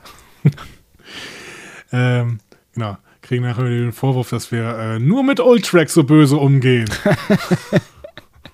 Ach, so böse sind wir. Wir haben, glaube ich, auch schon, also ich glaube, zwischen den Zeilen kann man schon auch äh, die Zuneigung äh, zu all dem, was hier passiert, durchlesen. Ja, ja. Und das wird man am Ende auch in meinem Fazit hören, tatsächlich. Ähm, Jack hinterlässt ihm auf jeden Fall ein feuchtes Croissant in einer Zeitung, ja. geht aufs Haus, sagen wir mal. Hättest du das gegessen? Ich bin mir nicht so sicher, ehrlich gesagt. Man hat offensichtlich alles in Zeitungen eingepackt im 19. Jahrhundert. Das ist ganz egal was. Ich erinnere mich noch daran, dass wenn ich früher gab es so die Tradition, wenn ich bei meinen Großeltern war, samstags gab es abends immer Pommes. Und die haben wir von der Pommesbude nebenan geholt. Also nebenan, das war so die Straße rauf, so ein, ja. weiß ich nicht so, weiß ich, ein halber Kilometer oder so. Und ähm, damit die nicht kalt wurden, hat man die früher da in Zeitungspapier eingewickelt. Was ich ja. heute irgendwie ziemlich seltsam finde, ehrlich gesagt. Weil das riecht ja auch und so Druckerschwärze, bla, irgendwie, du hast Ach ja, aber ich finde das gar nicht so schlecht. Hm. Also ich, ich würde es tatsächlich nochmal gerne riechen, das macht man, glaube ich, heute nicht mehr, weil das für mich tatsächlich so ein Kindheitserinnerungsgeruch mhm. ist. So. Ähm, insofern die, die Pommes habe ich damals gegessen, das Croissant habe ich vielleicht auch gegessen, aber es ist, es war ja schon so ein bisschen lieblos deformiert in diesem Zeitungsdingsbums eingeschlagen. Also es war, mit Liebe hatte das nicht viel zu tun. Ist sehr, sehr schön, wie Data das mit zwei Fingern hochnimmt und dann irgendwie weglegt. Ja. Okay, Data hätte es sowieso nicht gegessen, aber ja. ich glaube auch Brent Spiner hätte es nicht, ge nicht gegessen. Nee, vermutlich nicht. Aber er hat endlich mal wieder eine Zeitung. Ja, genau. Und diese Zeitung ist natürlich wichtig, denn er sieht da einen Artikel über einen literarischen Empfang mit einem Bild der Gastgeberin. Und die Gastgeberin ist tatsächlich Whoopi Goldberg. Also Geinen. Beziehungsweise Madame Geinen, ja, genau. Das, das wäre das wär seltsam geworden, aber gut, ja. Ja, gut, es kommt äh, Jack vor. Ja. Und äh, es kommt Mark Twain vor. Ja. Naja.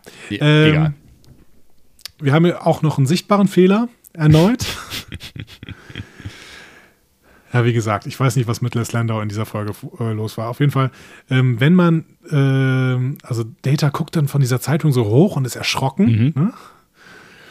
Äh, und in der oberen linken Ecke sieht man, dass die Zeitung quasi nur auf der ersten Seite gedruckt worden ist und dann einfach in die Mitte ziemlich viel normales Papier gelegt worden ist.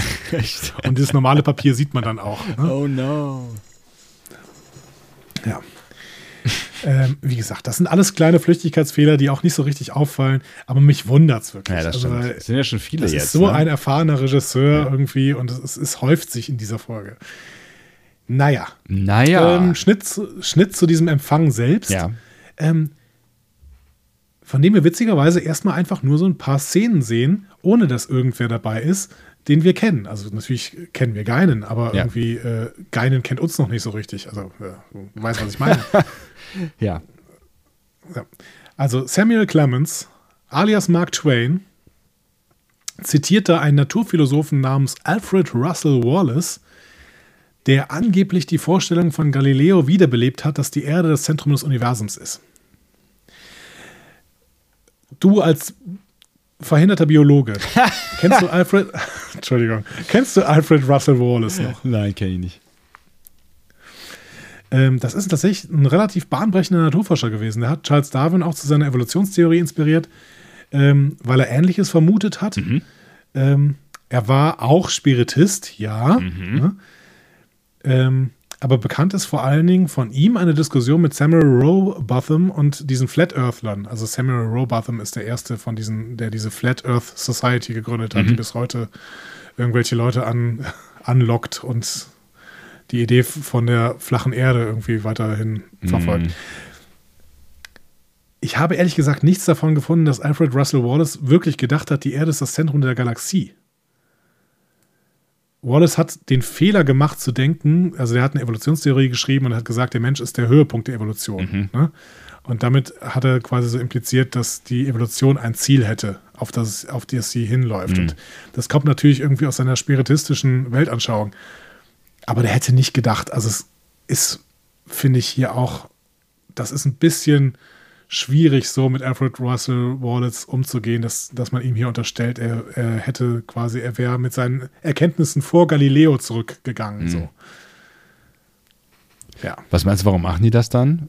Weil es gut klingt? Weil wir hätten ja, also das wäre, in, de, in dem Monolog wäre es ja fast egal gewesen, was er monologisiert, weil es geht ja gar nicht darum. Also es geht ja nur so ein bisschen darum zu zeigen, das sind irgendwie frei, freigeistige Menschen, die sich da treffen und über Theorien äh, das, das weiß ich nicht, der, der, der Zeit nachdenken so, aber man hätte da ja, man hätte da ja wirklich auch stark an irgendwas bleiben können, was es gab zu der Zeit. Also ich glaube, es gibt einen Schriftwechsel zwischen Mark Twain und Alfred Russell Wallace, äh, wo Mark Twain kritisiert, dass der Mensch halt nicht der Höhepunkt der Evolution sein kann. Mhm. Ähm, und deswegen nehmen sie es vielleicht an dieser Stelle auf, aber ja, keine Ahnung. Ich finde, da muss man ein bisschen genauer sein damit man hier nicht sowas wie, und jetzt nehme ich ein starkes Wort in den Mund, meines aber im Prinzip nicht so stark, dass man nicht sowas wie Geschichtsrevisionismus macht. Irgendwie. Ja, okay, ich weiß, was du meinst. Also ich finde, ich finde einem Wissenschaftler nachträglich sowas zu unterstellen, dass er halt nochmal 400 Jahre in seiner Erkenntnisfähigkeit zurückrutscht, finde ich relativ hart, ehrlich ja, gesagt. Das stimmt. So. Ja, Einführung Samuel Longhorn Clemens. Was hältst du von Mark Twain? Ähm, ist, ist, also macht natürlich auf den ersten, ersten äh, Blick schon äh, den Eindruck, dass er ein Laberkopf ist. Ne? Also er ist äh, mhm. halt jemand, der, also ein Alpha-Männchen auf jeden Fall, der den ganzen Raum hier da zu unterhalten scheint. Und ähm, ja.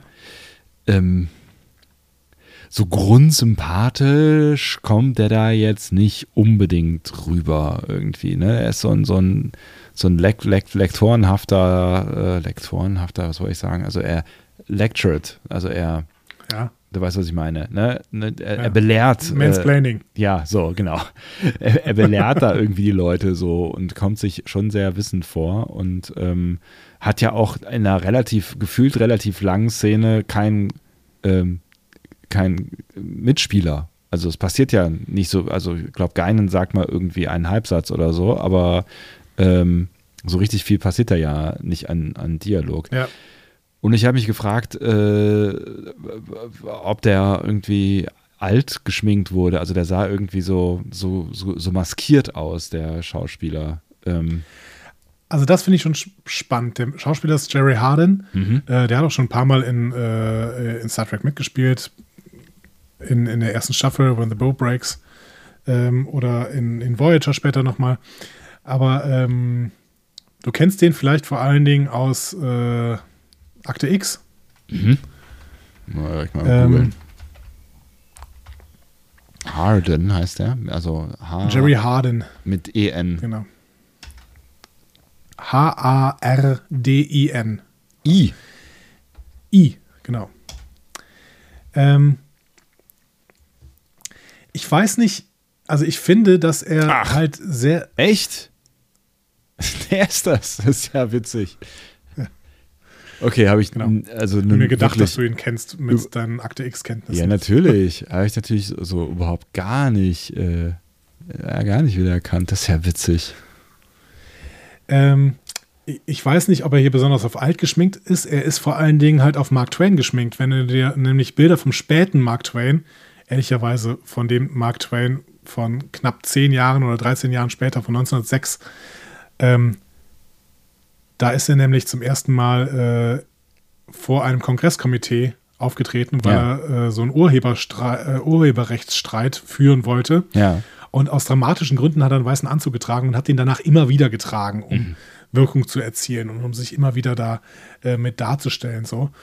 Ähm, und wenn man diese Bilder sieht, so, wenn du einfach mal Mark Twain 1906 eingibst, dann ist das ziemlich genau das, was Samuel Clemens hier spielt. Und das finde ich ziemlich stark. Also das finde ich richtig gut dargestellt irgendwie. Ähm, oh ja. So. Ja, das stimmt. Ähm, ja, die Ähnlichkeit ist, äh, ist äh, erstaunlich, ja. Also auch so der Gesichtsausdruck und so, ne? ja, Ja. genau. Ähm, aber da war er halt schon 70, ne? Und ähm, also Mark Twain. Ja. Und ähm, 1893 war er dementsprechend 58. Und ich finde, er sieht, äh, er ist ein bisschen zu alt gemacht. Ja. Aber wahrscheinlich war man einfach diesen, diesen klassischen Mark Twain, den man eben auf fast alle Bilder sind eben aus dieser Zeit, wo er 70 war und dann eben sich äh, publikumswirksam vor dem Kongress auch so dargestellt hat mit der weißen Kluft und sowas. Ja. Ähm, dementsprechend wollte man hier einfach an Mark Twain erinnern. Ähm, ich finde Ja. schon, dass Samuel Clemens sehr, sehr schön in Richtung Mark Twain ähm, geschminkt worden ist. Weil es einfach, es, es passt einfach sehr, sehr gut. Ja, es passt auf jeden Fall sehr, sehr gut, aber er sieht, er sieht schon ein bisschen verkleidet aus. Also ich musste mich am Anfang echt daran gewöhnen, weil ich finde, dass er, dass er verkleidet aussieht und ähm, dann, dann stimmt irgendwas nicht, finde ich. Ich weiß auch, ich kann es ich kann's ja auch nicht, nicht genau sagen, was nicht stimmt, aber ich, ich finde, er sieht nach Maske aus. Ja, er ist so ein bisschen eine Karikatur tatsächlich, ne? Aber wir Mhm. wissen halt nicht, wie Mark Twain war. Er war offensichtlich auch so ein, so ein Lebemann und ein äh, Mensch, der eben sehr, sehr gut in Gesellschaft konnte. Vielleicht war der auch einfach so. Ne? Das kann natürlich Ich habe sein. jetzt ja. keine Mark Twain-Biografie gelesen.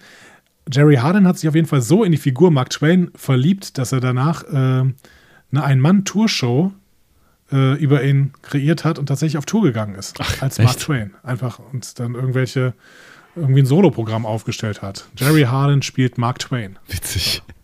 Ja geil. Okay. Ja.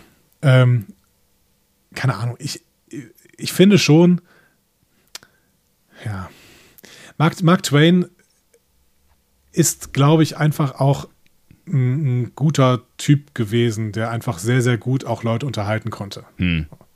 Wobei er natürlich auch ähm, zumindest äh, ein Großteil äh, dieser, dieser Folge und der, der nächsten auch ähm, ein, ein, äh, ein sehr konservativer Typ ist, so, ne, der Angst vor Fremden hat und so. Also das, ähm, also er wird ja quasi erst im Findest Laufe der du? nächsten Folge geläutert.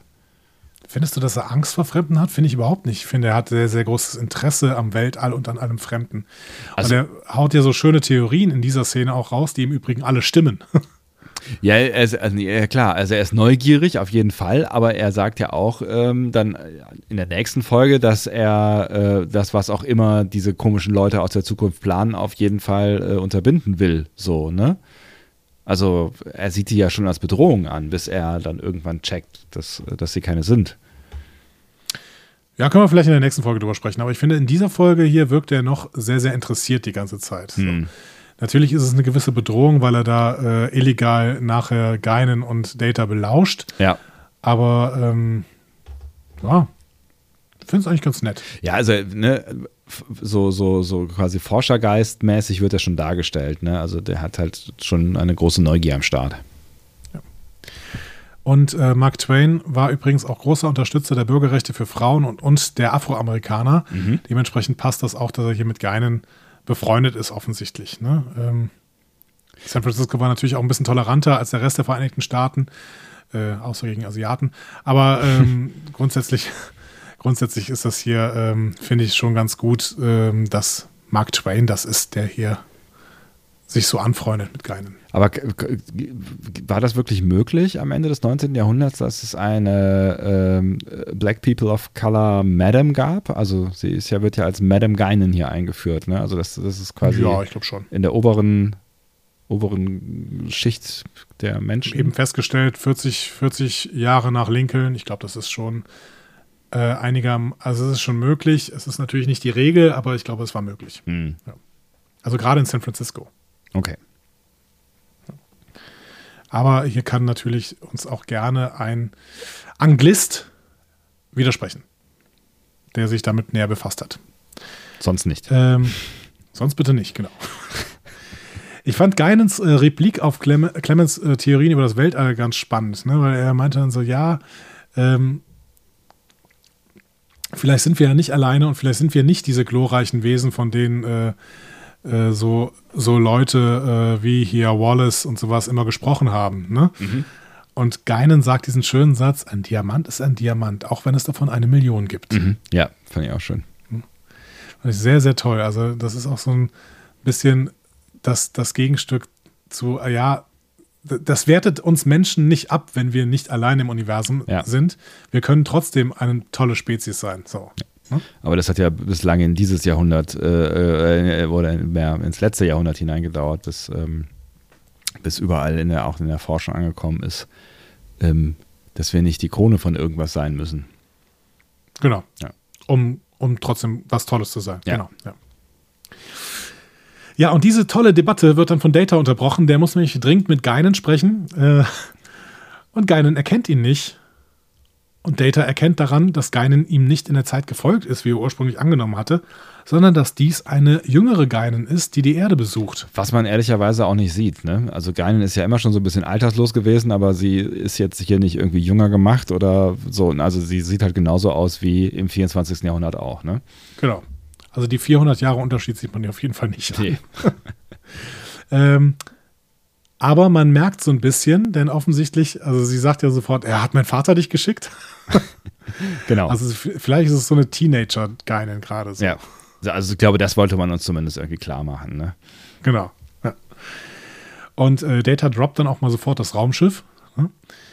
Ähm, ich, fand ich einen sehr schönen Dialog, der hier geführt wird. Ne? Ja, auf jeden Fall. Wir Also kennen uns doch von dem Schiff. Also genau. Und ne, Geinen checkt dann auch relativ schnell, dass, dass da mehr hintersteckt irgendwie. Ne? Also dass der irgendwie eine, eine Person ist, ähm, die nicht hier so, so richtig reinpasst und nicht in diese Welt gehört. So, ne? Ja gut, weil Geinen halt selber ein Alien ist und dementsprechend das auch weiß. Ja. So. Weißt du noch, wovon die Folge handelt?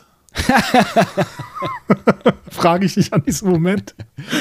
Nee, keine Ahnung, ist eigentlich auch egal, oder? War da noch irgendwas? Gut, ja, nee. okay. Also, Data erklärt Geinen die Situation und unwissentlich erklärt er sie auch dem lauschenden Samuel Clemens. Ja. So. Äh, genau, und damit verlassen wir das 19. Jahrhundert für diese Woche. Äh, wir gehen aber nochmal ins 24. hinein. Riker hat äh, ein Team zusammengestellt, bestehend aus Worf, LaForge, Troy und Crusher. Ähm, LaForge hat ein Gerät konstruiert, mit dem das äh, Away-Team dann eine Phasenverschiebung in dieselbe zeitliche Ebene wie die Außerirdischen durchführen kann. Und Picard beamt nach unten und schickt Worf zurück.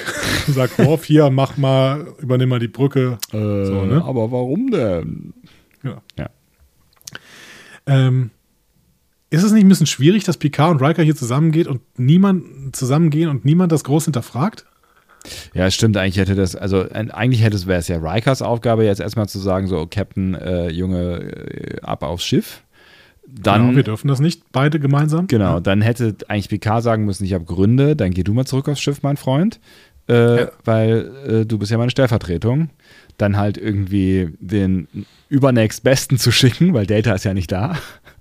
Ja. Ähm, also nichts gegen, gegen Lieutenant Worf, aber ich bin mir nicht sicher, wie die Enterprise, in welche Zukunft sie geritten wäre mit Captain Worf. Ja, mit Captain Worf und völlig ohne anderes Führungspersonal. Ich meine, Gein, Geinen ist noch da, aber Ja, stimmt, das Und- ist und Wesley. niemand. Ja, alle weg, alle weg. Kann ja niemand, mehr das Schiff fliegen wahrscheinlich. ja. Ähm, Ja, übrigens ist das einer der ganz, ganz wenigen Fälle, in denen der Ausdruck Beam Me Up in einer der Star Trek-Serien vorkommt. Ach, tatsächlich? Sagt er Ja, das? dieser, dieser klassische Beam Me Up Scotty fällt natürlich niemals, Genau. aber hier fällt tatsächlich mal Beam Me Up. Ähm, ähm, genau, meistens äh, sagen sie dann irgendeine Nummer, also so, keine Ahnung, äh, One person to ja, genau, Four to Tra- Beam oder ja. sowas. Ne? Transport, sagen Äh, auch viel. in dieser ne? Folge ist es tatsächlich Worf, der das sagt, der einfach sagt, Beam Me Up. Lustig. Ist mir gar nicht aufgefallen. Ja, was äh, lässt sich noch sagen? Genau, das Leuchtfeuer, was Jordi da aufbaut, ist recycelt aus Powerplay von, äh, glaube ich, dritte Staffel war das Powerplay. Ja, das sieht man öfter, oder? Diese, diese, diese, diese Dinger, die dann irgendwie irgendein Kraftfeld aufbauen, äh, diese, Ja. ne, wo man, äh, Jordi sagt dann auch irgendwas, was darauf schließen lässt, dass es ja wirklich um krasse Präzision geht und das ist echt aufwendig und tralala. Ja. Und sagt dann halt irgendwie zu, ich weiß gar nicht, zu Beverly, glaube ich, hier, stell das Ding da vorne rechts mal hin. Wo ich auch immer Genau. so, Alter. Aber Beverly scannt dann ja zumindest und sagt, ja, ja, genau hier müsste das mit den Wellen vorbei sein. So, ja, gut, dann stell das da hin. Ja, so Ähm, it, aber wir, se wir sehen so ähnliche Dinger, glaube ich, in Discovery auch, ne? Zweite Staffel, erste Folge in Brother, da stellen, stellen die doch auch solche Dinger auf. Stimmt, genau, ja, ja, richtig. Ja, LaForge aktiviert dann das Feld und sie sehen, was Data zuvor beschrieben hat. Die Außerirdischen nehmen Energieimpulse auf. Troy erkennt, dass diese Impulse Abdrücke sind. Das letzte Echo des Lebens, bevor sie starben. Also doch die Seele. Ja, also. Es ist auf jeden Fall metaphysisches Geschwurbel. Ja.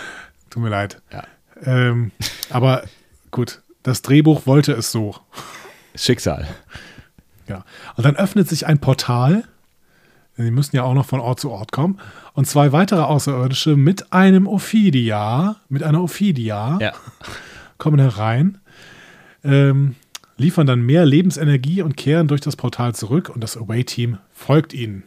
Weil Ohne das noch ein Wort Portal, zu sagen. äh, also ja, ohne ein Wort zu sagen, aber es vergehen gefühlt, also, also mindestens Minuten, ja, während die sich alle da so schweigend angucken und ich denke so ganz die ganze Zeit so, das Ding geht wieder zu. Das Ding entscheidet euch, geht durch oder geht nicht durch. Geht durch oder geht, also jetzt tut halt irgendwas so. Aber nein, dieses Portal, das bleibt ewig offen, das bleibt offen und offen. Die sind schon seit, die, die, die haben schon die nächsten Seelen eingefangen auf der anderen Seite, ja. Und dann entschließen sie sich durchzugehen und dann schließt sich das Portal auch hinter ihnen. Alten Seelenfänger. ja, Ja. Fortsetzung folgt. Fortsetzung To folgt. be continued. Eieieiei. Und wie das fortgesetzt wird. Erfahren wir letzt, nächste Woche. Ähm, ja, aber ich weiß nicht, sollen wir, sollen wir jetzt schon mal über ein Fazit sprechen trotzdem? Ja, wir können ja so ein kleines, so ein kleines Zwischenfazit können wir, glaube ich, schon ziehen, oder? Ja. Ja. Äh, sollen wir denn dann Enila auch zuerst äh, zu Wort kommen lassen? Stimmt, die hat ja auch ein Zwischenfazit gezogen, ne? Also dann, äh, Genau. dann, dann äh, ja, lass uns doch damit starten, oder? Ja, gerne. Dann kommt dies jetzt hier. Hallo liebe Panelisten. Diese Ansprache erfolgte mit freundlicher Genehmigung von Peter, der Peter. Erstmal herzlichen Dank für die Ernennung zum Admiral ehrenhalber. Gerne trete ich das Amt an, jedoch befristet für eine Mission. Diese führt uns auf die Erde ins 19. Jahrhundert. Ich freue mich, dass ihr meinem Wunsch gefolgt seid, dort mal nach dem Rechten zu sehen.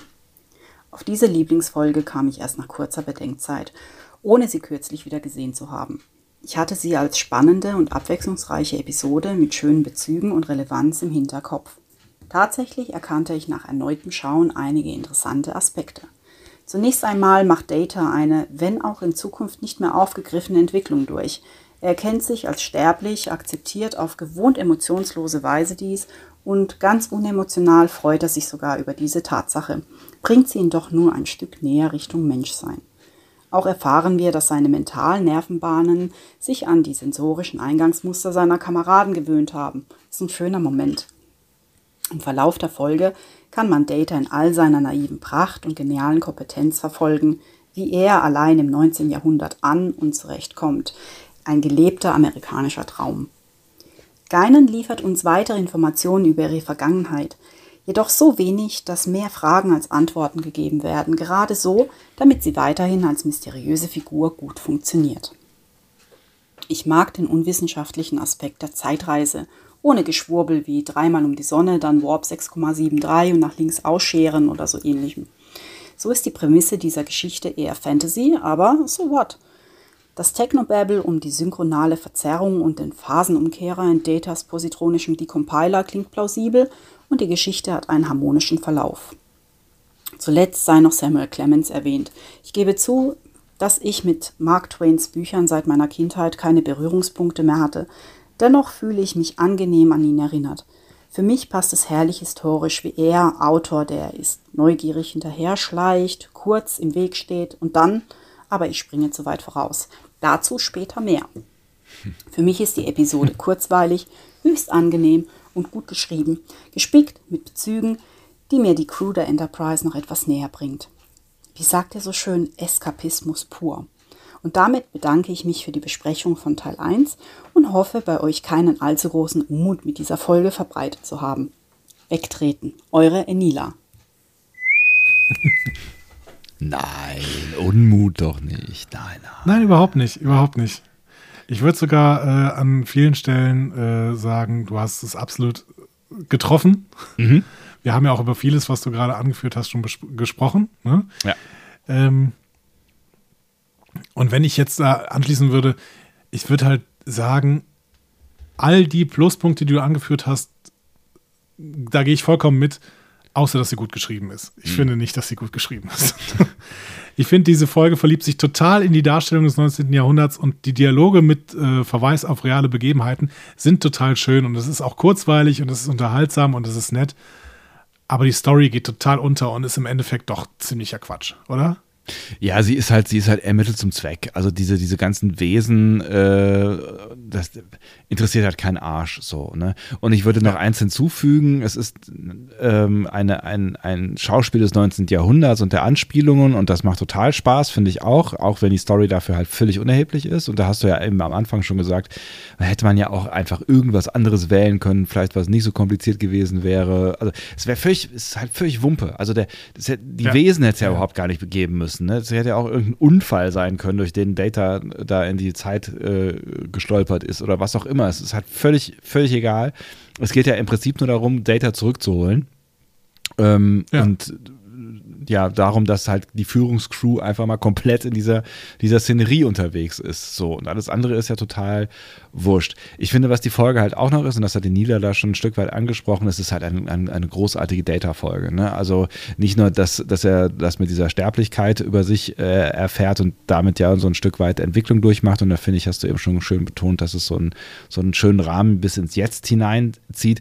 Ich mhm, finde ja. find einfach, es macht macht einfach total viel Spaß, ihm die ganze Zeit jetzt, also Brand Spiner zuzugucken in den verschiedensten Situationen, wie er das tut, was er da tut, nämlich Data zu spielen. Und ähm, das, das hat mir vor allen Dingen in dieser Folge sehr, sehr großen, also vor allen Dingen in dieser ersten Folge, ne, wo, wo es ja fast ausschließlich äh, um Data geht, einen äh, sehr, sehr großen Spaß. Also ich bin sehr gerne gemacht, könnte ich noch sagen. Ich bin sehr gerne mit Data unterwegs gewesen äh, ja. in, in dieser Folge. Und das war vielleicht für mich ähm, sogar das Wichtigste an, an der Folge. Also diese Perspektive, äh, Data über die Schulter zu gucken in dieser crazy, für ihn crazy Welt. So, ne? Ja, voll. Voll. Und äh, da liegt eben auch der Schwerpunkt. Und ich mag es, äh, ich mag es auch, wenn wir uns auf das Positiv konzentrieren und so, ein, so einen Schwerpunkt eben herausstellen. Und ich finde, das kann man hier tun. Äh, die, Geschichte, die rund um Data passiert, ähm, die ist kurzweilig, die ist unterhaltsam, die ist äh, mit schönen Dialogen gespickt. Ähm, natürlich ist sie Klischee überladen, äh, aber das passt. Ich, ich finde, es passt alles äh, irgendwie zu einem Gesamtkonzept. Und du hast recht, lassen wir einfach diese Außerirdischen weg, sagen wir einfach, da wird dieser Kopf gefunden und ja. jetzt müssen wir irgendwie, keine Ahnung. Wie gesagt, es wird dieser Kopf gefunden und dann wird Data irgendwie in dem Moment, wo er in der Ecke in dieser ersten Höhle geht, bei San Francisco, wird er in die Vergangenheit geschleudert. Ja. So. Das wär's schon. Genau, also mehr, irgendwie. Mehr brauchst du nicht. Sie, sie, sie merken irgendwie, da ist noch, da, die Strahlung wird intensiver um die nächste Ecke und da kann man irgendwo ein Feld zur Seite rücken und dann ist da irgendwie so ein, was auch immer, irgendein Feld und Data, äh, so wie er ist, will er wissen, was da ist und geht rein und schwupps ist weg und das Feld verschwindet. So, was auch immer. Ja. Also es wäre es wäre nicht weniger plausibel gewesen als diese, diese Geschichte mit den Aliens und sie hätten sich vor allen Dingen die Auflösung gespart, die finde ich mindestens problematisch ist, aber das werden wir uns ja dann in der nächsten äh, Woche anschauen.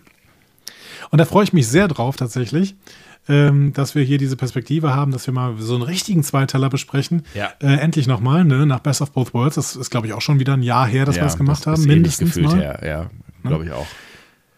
Ähm, und dementsprechend, äh, ihr wisst, was äh, euch nächste Woche erwartet. Wir wissen, was uns nächste Woche erwartet. Wir haben es ja auch schon beide äh, nochmal gesehen, so wie ich das äh, zwischendurch raushöre. Genau. Vielleicht gucke ich nochmal. Äh, ich bin, ja, ja. Ja, ja. ja ist ja ein bisschen Zeit, ne? Ja, ich, ich gucke jetzt teilweise auch wirklich äh, zwei bis dreimal, weil ich ja dieses wunderbare Browser-Plugin Video Speed Controller gefunden habe. nee, man muss ja nicht so schnell stellen, aber so mit äh, 1,5-facher Geschwindigkeit oder sowas, dann kann man auch wirklich nochmal durch eine Folge kurz durchgucken. Mhm. Ähm, in einer halben Stunde oder sowas. Und das äh, hat, hat seine Vorteile, wenn man nochmal gucken möchte. Ja. Natürlich nicht beim ersten Mal. Bitte tut das nicht beim ersten Mal. Ja, auf jeden Fall. Genießt sie beim ersten Mal auch in noch realer Geschwindigkeit. Ja, und vor allen Dingen auch um die Geschwindigkeit mitzubekommen, die ich finde ne, sowieso in TNG eine ganz andere ist als heutzutage, klar, aber ich finde auch hier gab es äh, gab's ein paar Stellen, die schon sehr entschleunigt waren, so alles in allem. Absolut. Ja. Absolut. Also So, insofern auch, in, insofern auch nochmal das, ne, trägt natürlich auch nochmal zum, zum Eskapismus bei, den Nila hier angesprochen hat. Ne? Entschleunigung. So, ja, jetzt darfst du weitermachen mit dem Satz, den du sagen wolltest, der bestimmt total wichtig war. Genau, ich wollte einen Call for Action setzen, nämlich äh, ich rufe euch zur Aktion auf. Geht doch jetzt mal alle auf discoverypanel.de, alternativ auf iTunes äh, und schreibt mal, was ihr denn von dieser Folge äh, gehalten habt. Ne? Ihr könnt das bei iTunes auch gerne in die Bewertung äh, tippen. Man muss dafür bei iTunes auf fünf Sterne klicken, damit man das machen kann.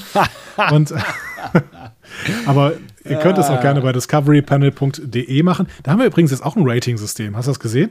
Ich, ich, ich, bin, ich bin ganz irritiert. Da, seit, seit einer Woche fordert mich unsere Webseite dazu auf, dass ich Kommentare schreiben soll, wenn ich da so ein bisschen drauf rumsurfe. Ich finde ich find sie fast übergriffig. Was, was, was tut Ja. sie denn da? Unsere, unsere Website hat jetzt ein Eigenleben. Nachdem Bernd sich kaum noch meldet, macht unsere Website das jetzt von selbst. Genau. Schön, ja, toll. Äh, genau, also Call for Action. Schreibt uns doch mal, was ihr von dieser ersten Folge, der Doppelfolge gehalten habt, ähm, was ihr davon äh, gehalten habt, vielleicht als ihr die zum ersten Mal gesehen habt. Das finde ich natürlich immer besonders spannend, Ja. wenn Leute irgendwie sich an das Jahr 1992 erinnern und sich daran erinnern, wie war das denn, als ich diese Folge gesehen habe und danach dann nur noch DS9 geguckt habe. Das ist wirklich äh, für mich eine spannende Erfahrung, weil ich natürlich zu dieser Zeit äh, erstmal sehr, sehr jung war und dementsprechend das nicht so richtig gucken konnte. Ähm, und zweitens ja TNG sehr, sehr viel später nachgeholt habe. Mhm. Also knapp zehn Jahre später, 15 Jahre sogar. Krass, ja. Und da ist natürlich nochmal, das ist ein ganz anderes Gucken, ne? Also Ja, ja, genau. auf jeden Fall. Ihr könnt uns das übrigens auch in Form von irgendwelchen Nachrichten hinterlassen. Vielleicht, vielleicht lassen wir doch hier nochmal hier diese kostenlose Information äh, kurz hier äh, kursieren. Kostenlos. genau. Und nur die kostenlose Nur die Information. kostenlose Information. Alles andere findet ihr bei Patreon. Richtig. Diskussionen zu folgen findet ihr auf discoverypanel.de oder sprecht eine Nachricht auf den Discovery Panel Anrufbeantworter unter 02291 ukta uk 2.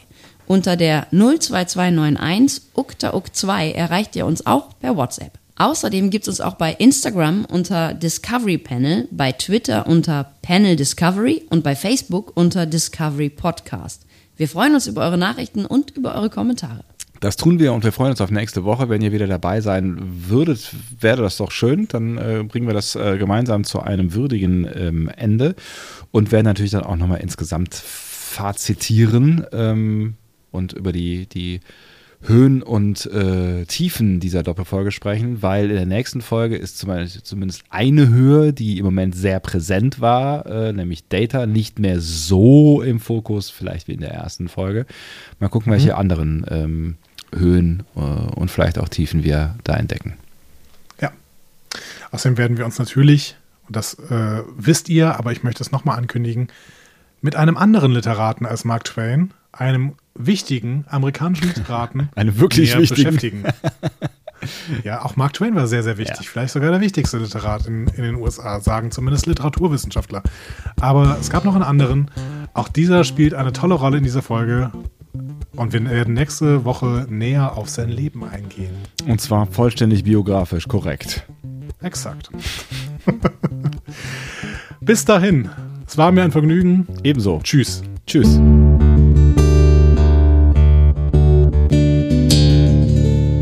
Mehr Star Trek Podcasts findet ihr auf discoverypanel.de. Discovery Panel.